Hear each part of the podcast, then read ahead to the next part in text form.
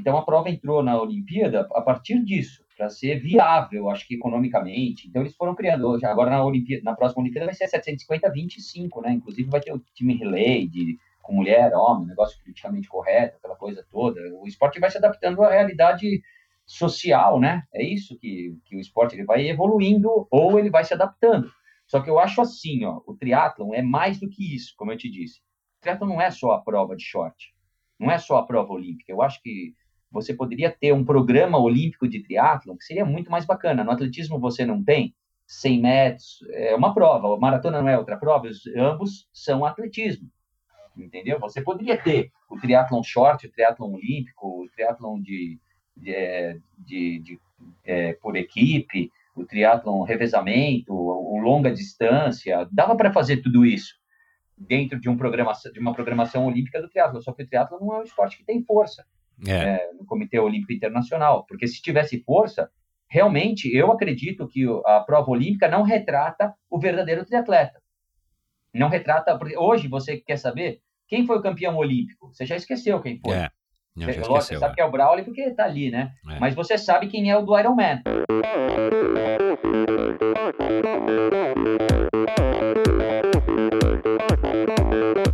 Olá pessoal, sou o Michel Bogli e este é o Endorfina Podcast. Aqui você ouve minhas conversas com triatletas, ciclistas, corredores e nadadores. Pessoas interessantes que são, acima de tudo, movidas à endorfina.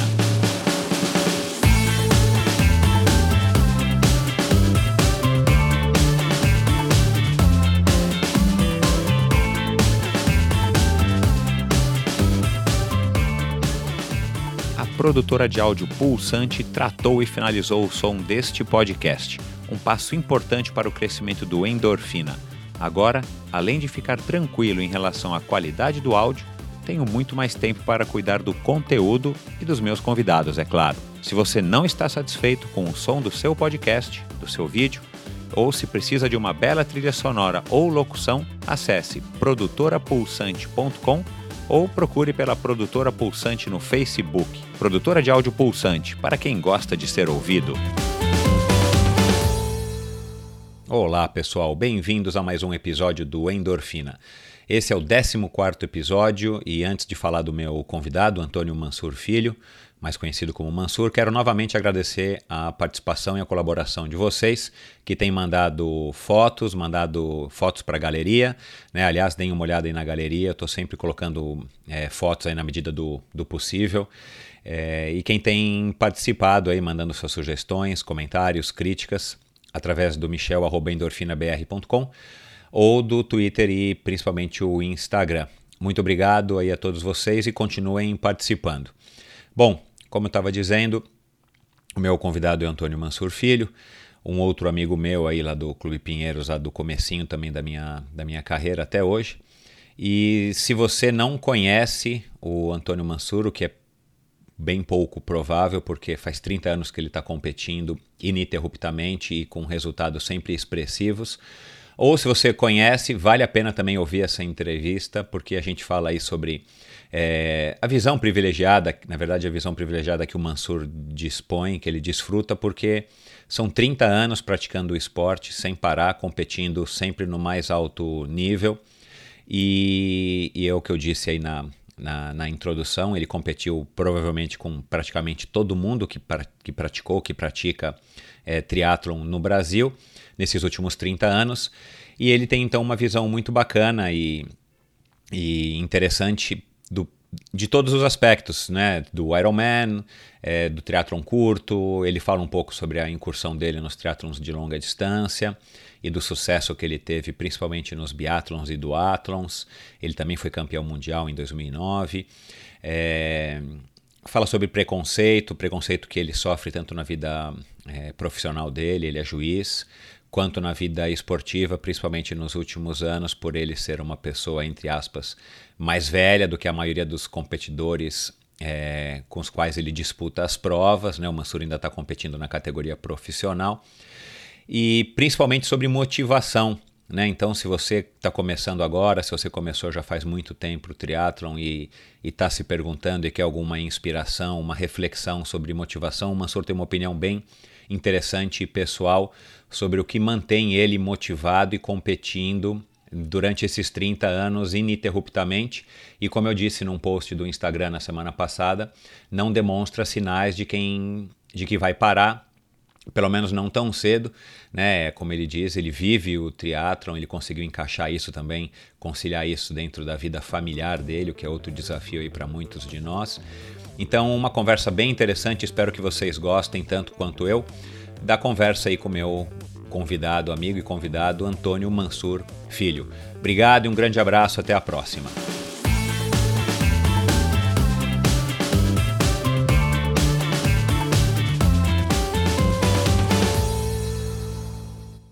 Meu convidado de hoje é um triatleta desde quando a Terra ainda estava esfriando.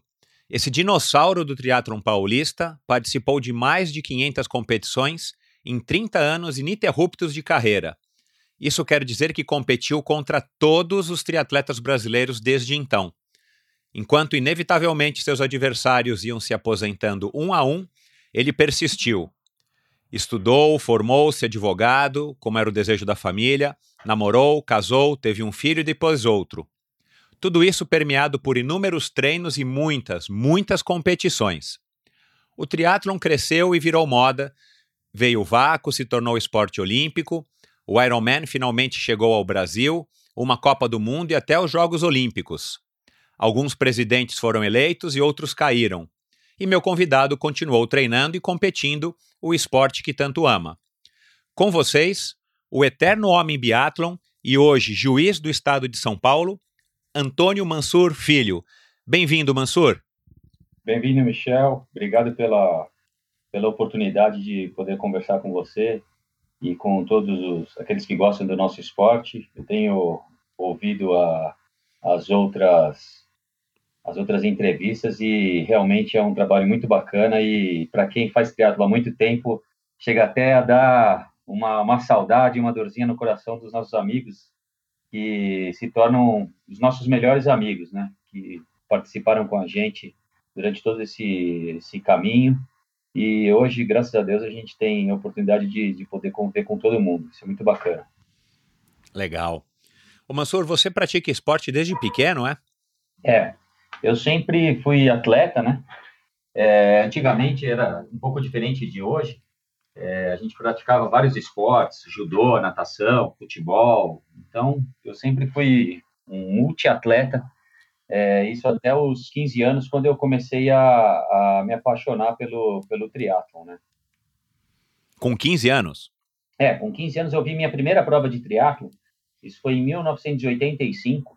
É, eu vi uma prova no Guarujá. Inclusive, era uma prova que, que é, havia vários outros atletas internacionais. E eu vi aquele pessoal saindo da água, correndo de sunga e camiseta, os americanos, ingleses, aquela coisa maluca lá na, eles passaram pela Praia da Enseada, eu fiquei, fiquei extasiado com aquilo, né? Eu já era um bom corredor, que eu gostava de praticar é, corrida de... Já corri algumas provas de, de pista, de, de rua, eu já havia nadado e naquela época acho que eu jogava futebol de salão e corria prova, eu era meio multiatleta. Então, quando eu vi aquilo, eu falei, nossa, eu preciso fazer esse negócio aí. Daí comecei a me informar, porque não havia nada, né? Era um esporte que ninguém conhecia. É, você, você assistiu então a uma das provas ou acho que uma das provas que o Fernando Nabuco organizou, que era o Triatlo Internacional do Guarujá. Exato, foi essa com a primeira ajuda, prova. É, com a ajuda do Júlio Deodoro, da Gazeta Esportiva, isso aí. Isso mesmo. Foi em 1984 85 eles começaram, eles terminaram a prova lá no, acho que no, na, na Enseada, ou no, no, na Praia de Pernambuco, alguma coisa assim. Foi mais ou menos isso. Mas Bem você legal. não sabia o que era triatlon. Você estava na praia, por acaso você viu o pessoal lá, sei lá, nadando, pedalando e correndo, e você, aí você descobriu que existia um esporte chamado triatlon. É, o triatlon já sabia que existia, e eu procurava me informar, porque era como um desafio, né? Era uma coisa diferente, não era muito um, um esporte, era uma coisa doida, um desafio, um, quase um estilo de vida. Então era uma coisa de americano, né? Que você via o pessoal lá no, no Havaí correndo Ironman, era um negócio. Ninguém sabia a diferença de triatlon, Ironman, esse negócio. E quem gostava de desafio, de coisas de endurance e tudo mais, é, ficava meio que olhando para essas coisas, né? O ciclismo ou natação de longa distância. Eu gostava desse negócio de tipo, ir até, até onde a coisa terminasse, né? Até onde o negócio não acabava mais. E eu vi aquela cena é, da chegada do Iron Man, da, da, da, da, mulher engatinhando lá, isso aí foi uma coisa na época muito, muito forte, né? Acho que foi 88, 89 ou 85, alguma coisa assim. É a Julie Moss. É a Julie Moss. É, foi 82 essa cena. 82, é. É. Que Daí, foi isso que, veio, é. que catapultou o triatlon para o mundo, é. Para o mundo, foi isso mesmo. Daí eu já fiquei com isso na cabeça. E eu acordava cedo quando eu era garoto, tipo, tinha 12, 10 anos, eu tinha visto o filme do Rock Balboa e comia um ovo e saía correndo na rua, um ovo cru. Eu, eu, fazia isso. Então eu acordava antes da aula, de, eu estudava no Dante, devia ter 10, 11 anos, uma coisa assim. Eu acordava antes da aula, comia um ovo cru e descia. Eu morava na Bela Sintra, descia a Rua Augusta, eu lembro direitinho, não tinha ninguém na rua de noite pegava a Avenida Brasil e até o Parque de Ibirapuera, dava uma volta naquele cavalo lá no, no Monumento das Bandeiras e voltava. E cada vez eu ia aumentando mais o percurso, né? Eu corria até, teve uma época que eu corria com aquele peso de, sabe aqueles pezinhos no pé, na perna, sabe, de amarrar. Sim, caneleira. O cara faz glúteos, é. eu corria com isso, cara. Eu tinha 11 anos, 10 anos, então eu comecei a fazer esse tipo de, de, de coisa de, de, maluco, né? E, e, e o que, eu, assim, eh, você, você corria dessa maneira, você usava caneira, e aonde que você se inspirava, onde que você se informava? Não tinha internet, não tinha Facebook, não tinha Instagram? Você já era sócio do Pinheiros naquela época? Eu não lembro, acho que já era sócio, mas eu gostava de esporte, né?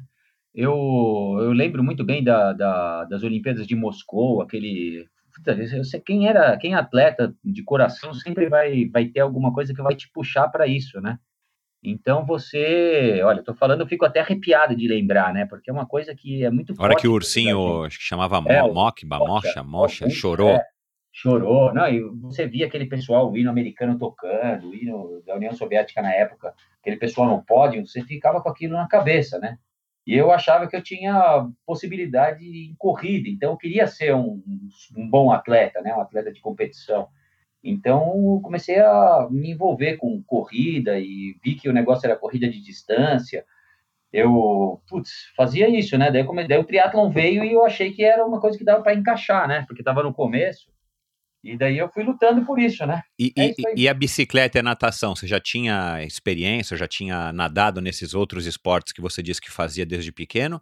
Ou você só teve contato a hora que você resolveu participar do primeiro triatlon? Não, eu nadei. Eu nadei é, quando eu era petis, é, eu nadei pouco, até mais ou menos é, uns 11, 10, 11 anos. Eu nadava costas, então não era um bom nadador, mas nadava razoável, tinha noção de natação. Bicicleta Mas, não. É, e, e, era treino, né? Se você era, era da treino. categoria petis, era treino. É, era treino. Eu treinava no Tênis Clube Paulista é, e ia treinando, mas não era um bom nadador. Era um nadador bem, bem normal. E a bicicleta não, não tinha, a gente não tinha acesso a, a ciclismo naquela época, né? Era Calói 10. É, eu gostava, eu ficava dando volta no prédio, embaixo do meu prédio, com, com aquelas bicicletas de tipo cross é, dava mil voltas, cem voltas, fazia rampa com fogo, botava. Puta, fazia o diabo. É, a época da BMX, eu também BMX, vivi é, isso. Tipo aí. uma BMX, aquelas do, do filme do ET. Exato. É isso, né? Era isso. Daí e aí, o que, que te levou a participar do primeiro do primeiro triatlon? Como é que foi a história do primeiro? Onde é que você viu a propaganda, um cartaz? O quem te é. chamou? Olha, daí eu comecei a correr. Eu fiz uma prova no Dante, que teve uma prova, foi a Maratona do Dante Alighieri. Eu cheguei lá, para correr, que era aquelas subidonas lá que tem ali perto da Avenida da, da Lameditu, sabe aquelas subidonas que tem ali perto da Paulista? E Sim. teve uma corrida, e eu já era, já corria legal, sabe? Eu fui correr e tinha corredor mesmo. Corredor, aquele, você vê que o cara é corredor, né? Cara com aqueles tênis Air Max daquela época, os caras, sei lá. Daí eu peguei, me inscrevi e fui correr. E por incrível que pareça, eu ganhei a prova saí correndo que nem louco, entrei e ganhei de cara que era mais velho, de 20 anos, corredor. Ganhei a prova, tinha 14 anos, 15, 16, por aí. Devia estar no primeiro ou segundo colegial. Daí eu comecei a me envolver com a corrida. Daí eu comecei a procurar o negócio do triatlo, vi o pessoal competindo, eu fiquei atento, né? Nessa época, qual, qual foi a distância dessa corrida, você se lembra? Foi 6 mil. Ou 4 ou 6 mil. Uhum. E daí eu comecei a me envolver, ver, ver é, olhar, via no jornal, é, parecia que eu acho que nessa época os brasileiros tinham ido a primeira vez para o Havaí. eu acho que foi o Alexandre Ribeiro, o... Não, o primeiro brasileiro uma... aí pro Havaí foi Marco Ripper em 82. É, depois veio o Alexandre Ribeiro, que eu lembro que ele foi nessa época. Isso. Também o Jean Madruga, ele, ele começou a ficar famoso porque ele nadava na frente. Daí eu comecei a, a ver isso daí. E eu achava um desafio, né? De você nadar no mar, de pedalar não, não sei lá onde. E eu vi a prova, parece que a primeira prova foi a, o Gaioto que fez. Eu lembro direitinho, foi o Hotel Fazenda Duas Marias. Uma prova. Ah, legal. Você competiu. Isso, eu lembro é. de você na prova. E eu vi a, a propaganda, não sei aonde, e me inscrevi na prova. Puta, daí eu comprei luva, é, cueca para usar com a roupa de, de, ciclismo, não tinha a mínima noção. É. Roupa de ciclismo, é, capacete, sapatilha, nunca tinha usado. E foi engraçado que nesse dia eu não sabia como buscava o kit, como é que era esse negócio de buscar o kit antes, sabe aquela coisa toda, né? Do simpósio. É, simpósio. Isso. E foi no, num shopping, né? E eu fui com um amigo meu, é, que ele tinha, ele tinha uma namorada, uma coisa que ele depois até veio a casar, que morava em Campinas. Daí eu fui com ele, a gente foi em Campinas na casa dela e depois tinha o, o simpósio, eu acho que buscava o kit numa loja com o Cid Lopes Cardoso. Isso, isso aí. Acho que a loja era o Armazém do Esporte, alguma coisa assim, que era no shopping de Campinas. Daí eu falei, puta, como é que eu vou achar esse negócio, né? Saí andando pelo shopping e eu vi um cara com cara de triatleta, que era muito chamativo. como é que é a cara de um triatleta? A cara de um triatleta de 1986, 87, 88, nessa, na década de 80 era um cara de viseira, pochete, é, perna musculosa, porque pedalava-se muito, né? Isso. E raspada. né? E aquele calção, que era um calção amarelo ou verde, né? E camiseta de corrida. É. aquele calção meio aberto. calção assim, cavado, meio... né? Aberto até em é, cima. É. Puta, daí eu olhei e vi um cara assim. E esse cara era um cara do Rio de Janeiro, que era o Márcio Carrilho, lembra dele? Ah, claro. Grande Márcio Carrilho. De... Ele vai estar conosco aqui em breve também no Endorfina esse, já. Foi meu primeiro amigo do triatlo, né? Depois foi você. Mas acho que ele foi o primeiro cara que eu vi do triatlo. Você ouvia no Pinheiros correndo, né? É. Daí eu perguntei para ele, eu falei, pô, você faz triatlo? É, daí o cara respondeu daquela, daquele jeito, lógico, cara eu faço. Daí ele foi super atencioso comigo, me levou até o lugar. E, eu, e foi muito louco, porque ele, ele tinha, a amiga dele era, era a namorada do meu amigo, e ele acabou ficando comigo na mesma casa. Ah, coincidência. Foi muita coincidência. Puta, daí eu passei o diabo com esse cara, né? Que não parava de falar. É. E aquele jeito carioca de ser, e eu ali super paulistano e ele super carioca, então foram os opostos que se atraíram, né? Porra, ele olhou as minhas coisas, ele olhou aquela cueca e falou: Porra, cara, como é que você vai usar cueca, bra? Falei, não, agora que eu vou me trocar. Minha assim, luva, cara, não pode usar nada, tem que usar sunga. Eu falei, não, você acha que eu vou pedalar de sunga? Correr de sunga, então? Ele falou, não, você tem que correr de sunga, pedalar de sunga. Eu falei, não, isso eu não vou fazer. Com vergonha. Então, eu, eu nadei, pus a, o calção de ciclismo, saí pedalando na estrada com aquela sapatilha que eu nunca tinha usado. Foi uma loucura. E acabei correndo bem. E terminei a prova, né? Era, é. Foi uma prova de 1,38. Ela terminava no shopping Iguatemi de Campinas. Acho que você, Exatamente. Você é. deve ter sido um dos primeiros nessa prova. Acho que foi o quinto, até ganhou. E essa prova, acho que quem competiu foi o Dolabella. Isso, isso aí, é. é. Eu não lembro o meu resultado, é, mas fica, eu, eu tenho essa imagem. Você era um bom atleta já nessa época. Daí eu comecei, eu vi vocês correndo com aquela roupa do Pinheiros, que era uma roupa curtinha que tinha uma, a camisetinha e ela tinha uma, uma listra vermelha, uma listra preta e uma listra azul clara. Isso, é. eu falei, nossa, esses caras do Pinheiros, eu sou do Pinheiros, vou tentar entrar no clube para para ir para fazer triatlon. Daí eu comecei a ficar maluco, né? Daí enlouqueci completamente. Bacana, cara. Que história legal. Foi isso, é. Ô Mansur, é... puxa, né, foram pelas tuas contas foram mais de 500 provas, né? É, essa prova foi em 88, foi no, em setembro de 88, porque é, logo é, isso aí. em 89 é. eu entrei no exército, daí eu, eu comecei a competir pelo exército também em corrida. Daí eu lembro que eu tinha, que eu comecei, essa prova foi antes de eu, de eu, de eu ter entrado no exército, foi 88, foi setembro de 88. É, eu comecei em março de 88, tá certo, isso aí foi, aí. eu não lembro o mês, mas foi em 88, isso aí. É. Né, e, e você estima aí que foram mais de 500 provas é, desde essa primeira aí no Hotel Fazenda Duas Marias até hoje. Isso. É, eu arrisco dizer que isso aí provavelmente é um recorde mundial, né? Eu não sei se tem alguém que tem tantas provas é, no currículo como você. Quais foram É. as mais marcantes? Dá para dá para ter assim uma, duas, três que você Ah. mais que, que, que mais te marcaram, seja por qual qualquer motivo, enfim. Olha, toda, quando a gente gosta muito do negócio, todas essas provas eu fico louco para fazer, né? E eu competi. É, você é um cara que vibra até hoje para competir, né? Nós vamos falar é. disso mais para frente. eu vejo que e eu competi todas as distâncias, né? Eu não foquei totalmente na prova longa, porque eu sempre fui uma pessoa muito atarefada, né? Eu tive estudei bastante, depois já comecei a trabalhar de cara, né? Então tinha um tempo muito curto. Então eu não foquei tanto as provas longas, apesar de ter feito. Mas eu foquei muito prova que as multiesportivas, né, de biatlon, né, aquário, que agora é aquatlon, né, biatlon, que tinha muito aqueles biatlons paulistas, interacademia, biatlon na praia. Então foi uma coisa que, que, que trouxe muita gente para o triatlon e tinha uma movimentação muito grande que era fácil de fazer. Os duatlons também, né, corrida, ciclismo, corrida, tinha muita prova, né, aqui na Marginal, até a gente tinha prova quase todo fim de semana. E triatlon também, as longas, curtas, várias distâncias, era uma coisa que todo mundo participava. Agora, as provas mais importantes, realmente, para mim, foi o título mundial que eu consegui em 2009, depois de perseguir muito essa, essa prova, que era, na minha, que era na minha especialidade, agora não faço tanto, né, que é o aquatlon, né, que ela mudou de, de, de, de, de formato, né, então ela é 2,5 de corrida, mil de natação, 2,5 de corrida, é uma prova extremamente rápida e... Foi, foi assim em 2009 quando você ganhou. É, essa foi em 2009 na Austrália, quando eu ganhei. Então essa prova foi muito bacana, porque eu persegui durante muito tempo isso, né? O biathlon, que era uma prova de velocidade alta e de alta intensidade, que era a minha característica. Então, para mim, foi muito bacana, porque você competi, eu competi contra os atletas é, da, da, da, especialidade, num lugar que a prova foi bastante forte, depois você chega e, e toca o hino do, do, do seu país, né? É uma coisa que, vou te falar, para segurar aquilo ali é uma bomba na cabeça, né?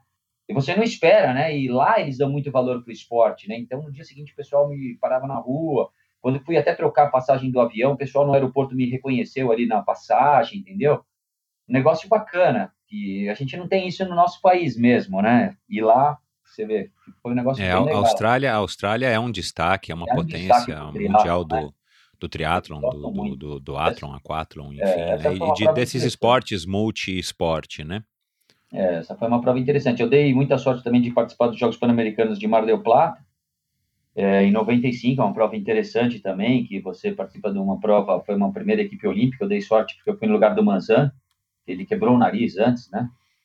E É, ele não falou isso aqui, eu não me recordo, não.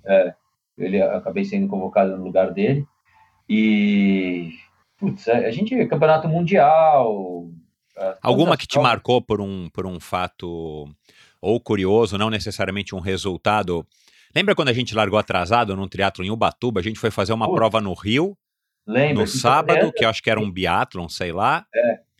E no É, foi- domingo a gente via, acordou cedo, viajou, chegou atrasado e a gente largou, o pessoal já estava na primeira boia lá em Ubatuba. É, nossa, lem- era triatlo ou era a biatlo?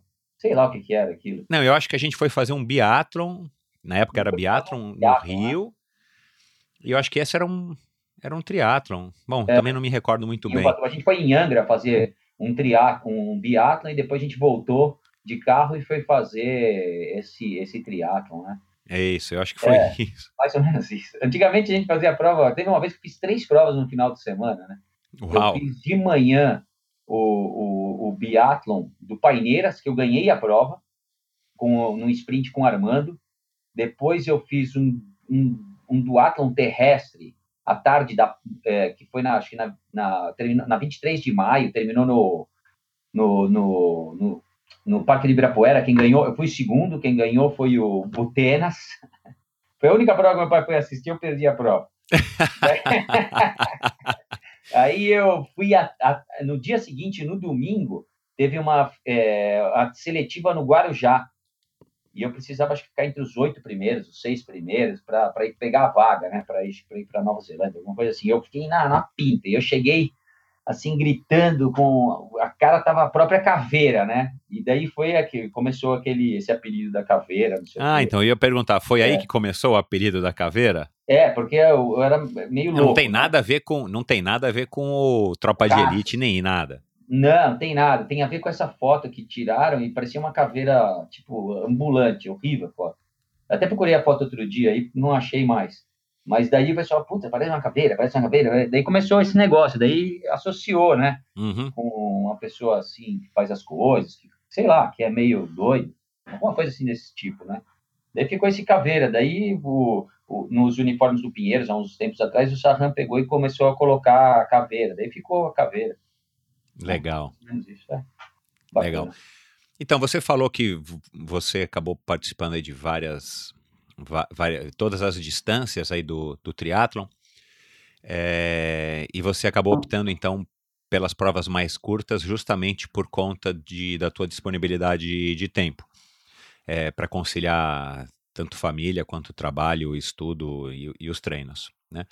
É, e isso, né, foi uma escolha consciente pelo que você está falando, mas isso é uma escolha que você acha que foi acertada? Você acha que que você teria tido, é, vamos dizer assim, esse mesmo sucesso também nas provas longas. Como é que foi essa experiência que você teve nas provas longas? Fala um pouquinho para gente dessa diferença de, de provas curtas e provas longas, até porque né, a gente tem conversado isso tanto durante os treinos quanto aqui no, no Endorfina.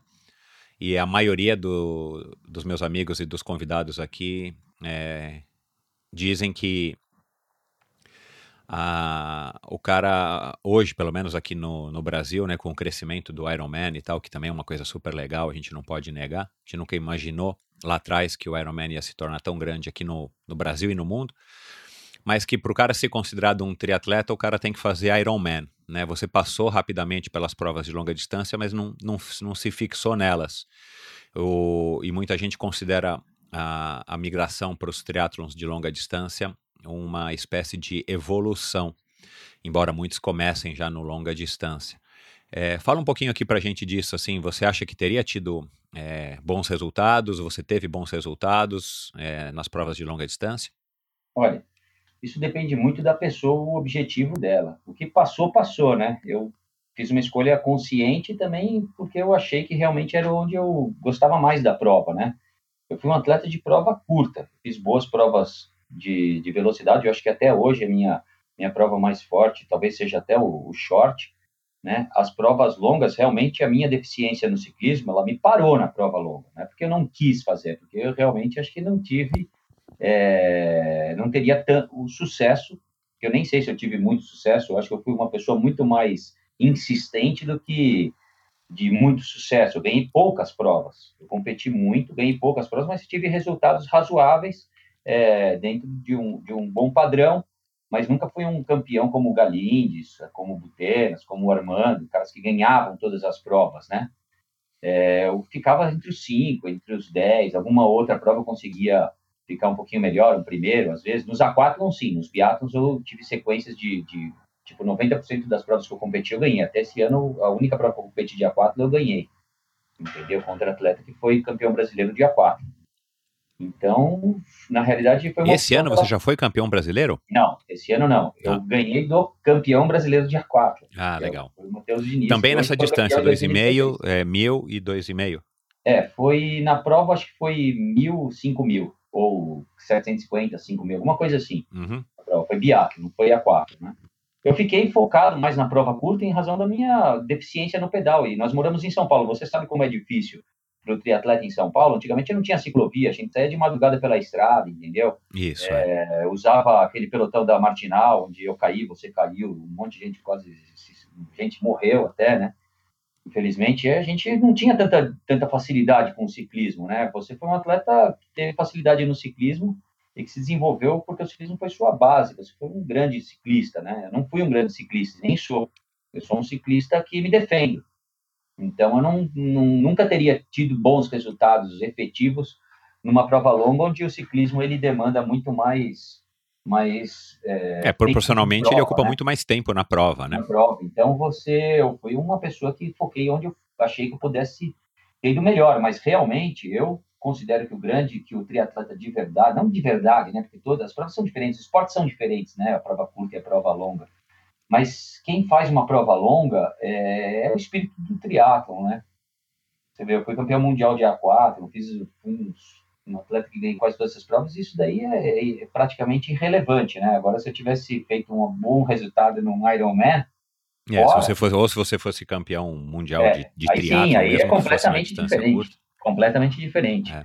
Eu me defendi em todas as provas, mas eu meu melhor resultado numa prova de 70.3 dessas internacionais, eu fui sexto lugar numa prova no Canadá, uma prova forte, onde eu fiz a segunda corrida da prova com Andy Potts e também fiz a segunda natação da prova com, caras bons. Mas o meu pedal ficou bem aquém do que do que dos outros, né?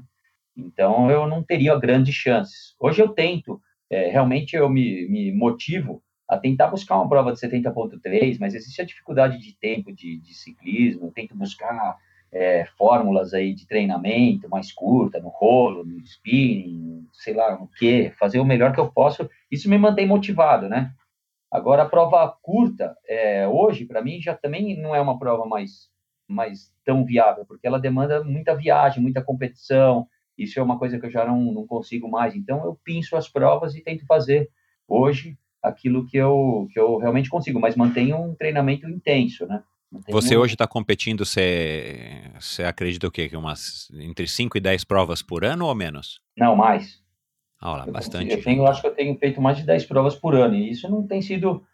É, é dá uma média aí de uma, uma por mês. É, uma prova por mês. Eu tenho competido bastante. No Rio de Janeiro eu fui duas vezes esse ano, fiz o A4, eu fiz é, as provas do 3D, fiz algumas, é, fui fazendo as provas, acho que eu fiz um, devo ter feito umas 10, 12 provas, é, esse ano prova longa não, não lembro se eu fiz alguma, acredito que não, mas eu tô, tô tocando, fiz algumas de Santos, eu vou fazendo o que eu sempre fiz, né? Agora, realmente, é o que você falou, a prova longa é a que dá mais destaque para o atleta. Hoje mesmo, os atletas que estão, essa nova geração que está buscando essas provas de TU e tudo mais, os resultados é, têm sido como não têm sido como eram na nossa época até, né? Agora que nós temos esse Manuel Messias, esse menino que parece que está tá se desenvolvendo bem, essa nova geração é uma geração mais focada, né? Na, na, nessa parte de Olimpíada, né? Que é uma, uma, uma coisa que não não chegou para nós, né? Quando a Olimpíada chegou para nós, eu já tinha 30, 31 anos. A oportunidade que eu tive em 96, ela ela não se realizou porque houve a troca né, do esporte, do triatlo, eu estava ali buscando naquela época. E logo na sequência eu já entrei na magistratura, isso já me dificultou bastante as, as viagens aí para tentar um circuito mundial. Então a prova curta é uma prova que demanda muita viagem, né? Muito para fazer circuito mundial. Então a gente tem que, tem que buscar o, o um, aquilo que a gente consegue fazer. Eu acredito que é gostar do que faz, né? A pessoa hoje ela quer fazer Ironman, quer fazer, acho que cada um pode fazer o que quiser, contanto que ele goste e, e, curta isso. Hoje a gente tem uma oportunidade boa, o Brasil tem tem trazido as provas de Ironman para cá, pessoal de distância, apesar de ser moda, muita gente critica isso é moda, isso é, é pessoal que compra tudo, que não sei o quê, mas na realidade é isso que movimenta o esporte. Todo mundo quer ver os ídolos, todo mundo quer quer comprar coisas, se movimenta o mercado, compra bicicleta mesmo, vai viajar e faz isso. E graças a Deus a gente tem isso, isso está se desenvolvendo. É bom para o atleta, é bom para os patrocinadores, é bom para os organizadores de prova. Lógico que a gente tem muita dificuldade com relação a isso, mas eu acho que a gente vai ter que evoluir, né? A coisa vai evoluindo. Um caminho é. já foi feito, né?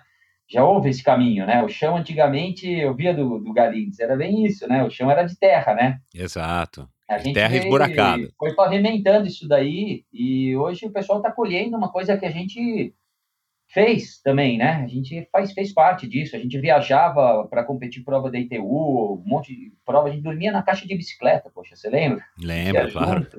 É, dormia no trem, dormia na caixa de bicicleta, a gente dormia. Era uma coisa de louco. Ia para o mundo inteiro é, competir e naquela época a gente metia raça. O Leandro Macedo foi campeão mundial, poxa, coisa que é o, que o equivalente ao que o Brownlee fez, né? Exato. Era tipo é. um gregário dele na corrida do, do ato, a gente protegia, era uma coisa, a gente tinha uma união muito grande naquela época, né? É, o pessoal que competia o circuito mundial. Não sei como é hoje, porque eu estou afastado dessas provas, né? Mas a gente tinha uma amizade muito forte, né? Porque eu considero hoje a pessoa, o pessoal que competia contra mim como os meus melhores amigos, né? Tanto que quando eu casei, você lembra, você foi meu padrinho de casamento, né? Meus padrinhos de casamento eram as pessoas que competiam comigo, né? Então, eu lembro, ah, exato. É. Então, aquela igreja ali, ficou todo mundo, só tinha triatleta ali, dava pra gente competir. Tanto que a gente fez a, o casamento um pouquinho antes de Santos para todo mundo ir para a prova e para o casamento. Sensacional. É. Ai, ai.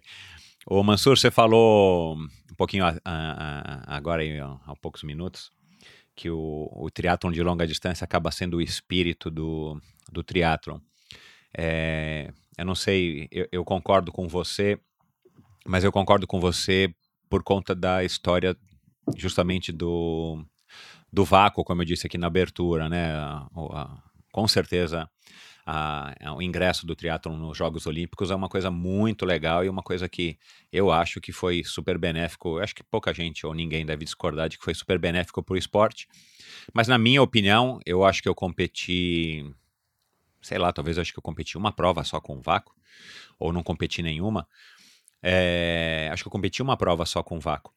É, eu, eu acho que é um outro esporte, mesmo não tendo competido, justamente porque tem estratégia, porque a natação acaba, acaba ficando um pouco mais, mais morna, ou é, o ciclismo fica mais morno e a prova acaba se definindo na, na corrida. É, e você participou né, dos triatlons nesse comecinho, depois dos triatlons é, de longa distância, dos triatlons ITU, dos triatlons com vácuo.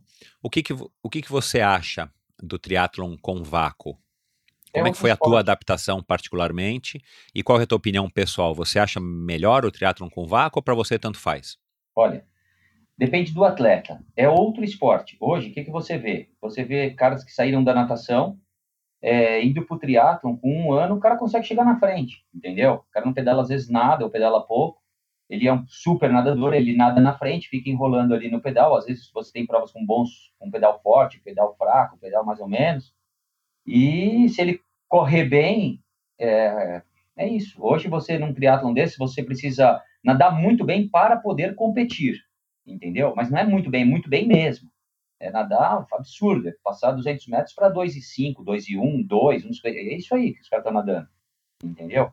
E pedalar em, sei lá, dá sorte ali, ficar no pelotão, você sabe o que é um pedal de pelotão, tem um pouco de, cabeça, você consegue ficar, e depois correr bem, entendeu? É uma prova muito difícil, mas é uma prova feita para esses atletas que se que focaram nisso, ex-nadadores que começaram a correr, hoje você tem isso aí. O duatlon também agora está sendo assim, né, que é a corrida, eu competi agora o brasileiro de duatlon, liderei a prova na primeira parcial da corrida, fiquei no pelotão, chegou no pelotão, perdi o pelotão, numa bobagem e depois corri bem, mas não dava mais. Quer dizer, perdeu o pelotão, acabou a prova. Exato. É. Esse é o tipo de, de prova. Mas você é prefere é ou para você tanto faz? Não, não é que prefere, é outra prova. Você tem que treinar específico para isso. Entendeu? Eu acho assim: é, você não pode criticar uma coisa, é, falar não, porque você não consegue.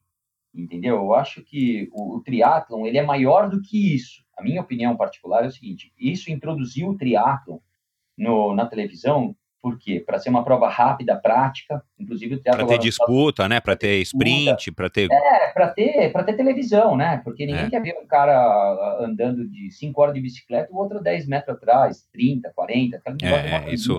A gente, é, todo mundo acho que há de convir que isso é, é chato. A gente gosta é de chato. assistir, por exemplo, o Iron Man, né? Como teve agora é, só é... perguntar para as nossas mulheres se elas gostam de assistir prova de teatro. exato, exatamente. Para um lugar que ela possa viajar, né? Porque ela não vai. A minha mulher é. é Três horas depois que o cara está é, pedalando, não mudou quase nada. O cara está lá sozinho pedalando é. num cenário visual, num visual bonito. É, a dona Cláudia continua me amando cada vez mais. Mas ela realmente, ela só vai ver a largada e depois vai ver a chegada, porque não dá para ficar ali em pé no sol. Ela já participou também de 500 provas, coitada entendeu? Você não pode exigir isso. Então, imagina para o telespectador, para o patrocinador, talvez não seja uma coisa tão, tão, tão boa. Então, a prova entrou na Olimpíada a partir disso, para ser viável, acho que economicamente. Então, eles foram criando. Agora, na, Olimpíada, na próxima Olimpíada, vai ser 750-25, né? Inclusive, vai ter o time relay de, com mulher, homem, negócio politicamente correto, aquela coisa toda. O esporte vai se adaptando à realidade social, né? É isso que, que o esporte ele vai evoluindo ou ele vai se adaptando.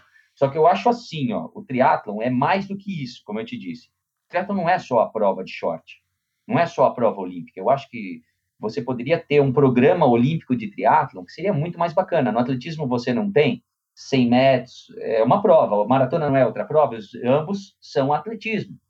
Entendeu? Você poderia ter o triatlon short, o triatlon olímpico, o triatlon de, de, é, de, de é, por equipe, o triatlon revezamento, o longa distância, dava para fazer tudo isso dentro de, um programa, de uma programação olímpica do triatlon, só que o triatlon não é um esporte que tem força é. É, no Comitê Olímpico Internacional, porque se tivesse força, realmente eu acredito que a prova olímpica não retrata o verdadeiro triatleta. Não retrata. Porque hoje você quer saber quem foi o campeão olímpico? Você já esqueceu quem foi. É. Não, você, esqueceu, você sabe é. que é o Brauli porque está ali, né? É. Mas você sabe. Entendeu? Exato, é. É. a mesma coisa. Quem foi o campeão olímpico de tênis? Ninguém sabe. Só se ele realmente for um super, né? Que, ganhou é, faz poucos meses eu ouvi uma entrevista do Ian Frodeno é, antes do Ironman, né? E, e, o, e, o, e o entrevistador perguntou para ele sobre né, a eventual terceira vitória né, que ele tentou é, nessa última edição do Ironman e o, e o fato de ele não ter participado do Campeonato Mundial, é, que também acontece semanas antes, como ele fez no ano de 2016. É, e ele bem, bem assim, nitidamente deixou claro que é exatamente isso que você falou, né? Ninguém lembra do, campeão, do campeão mundial, com raras exceções, mas você lembra do campeão do Ironman, né? É, Ninguém lembra quem foi o campeão olímpico, ainda listou esse exemplo. Ninguém lembra quem foi o campeão olímpico de Wimbledon, é, desculpa, campeão olímpico de tênis e o campeão do última edição do, de Wimbledon, né? Então acho que é, é, é mais ou menos isso que você está querendo dizer e eu concordo. É porque antigamente a gente tinha várias provas clássicas. Lembra quando tinha é, Nice?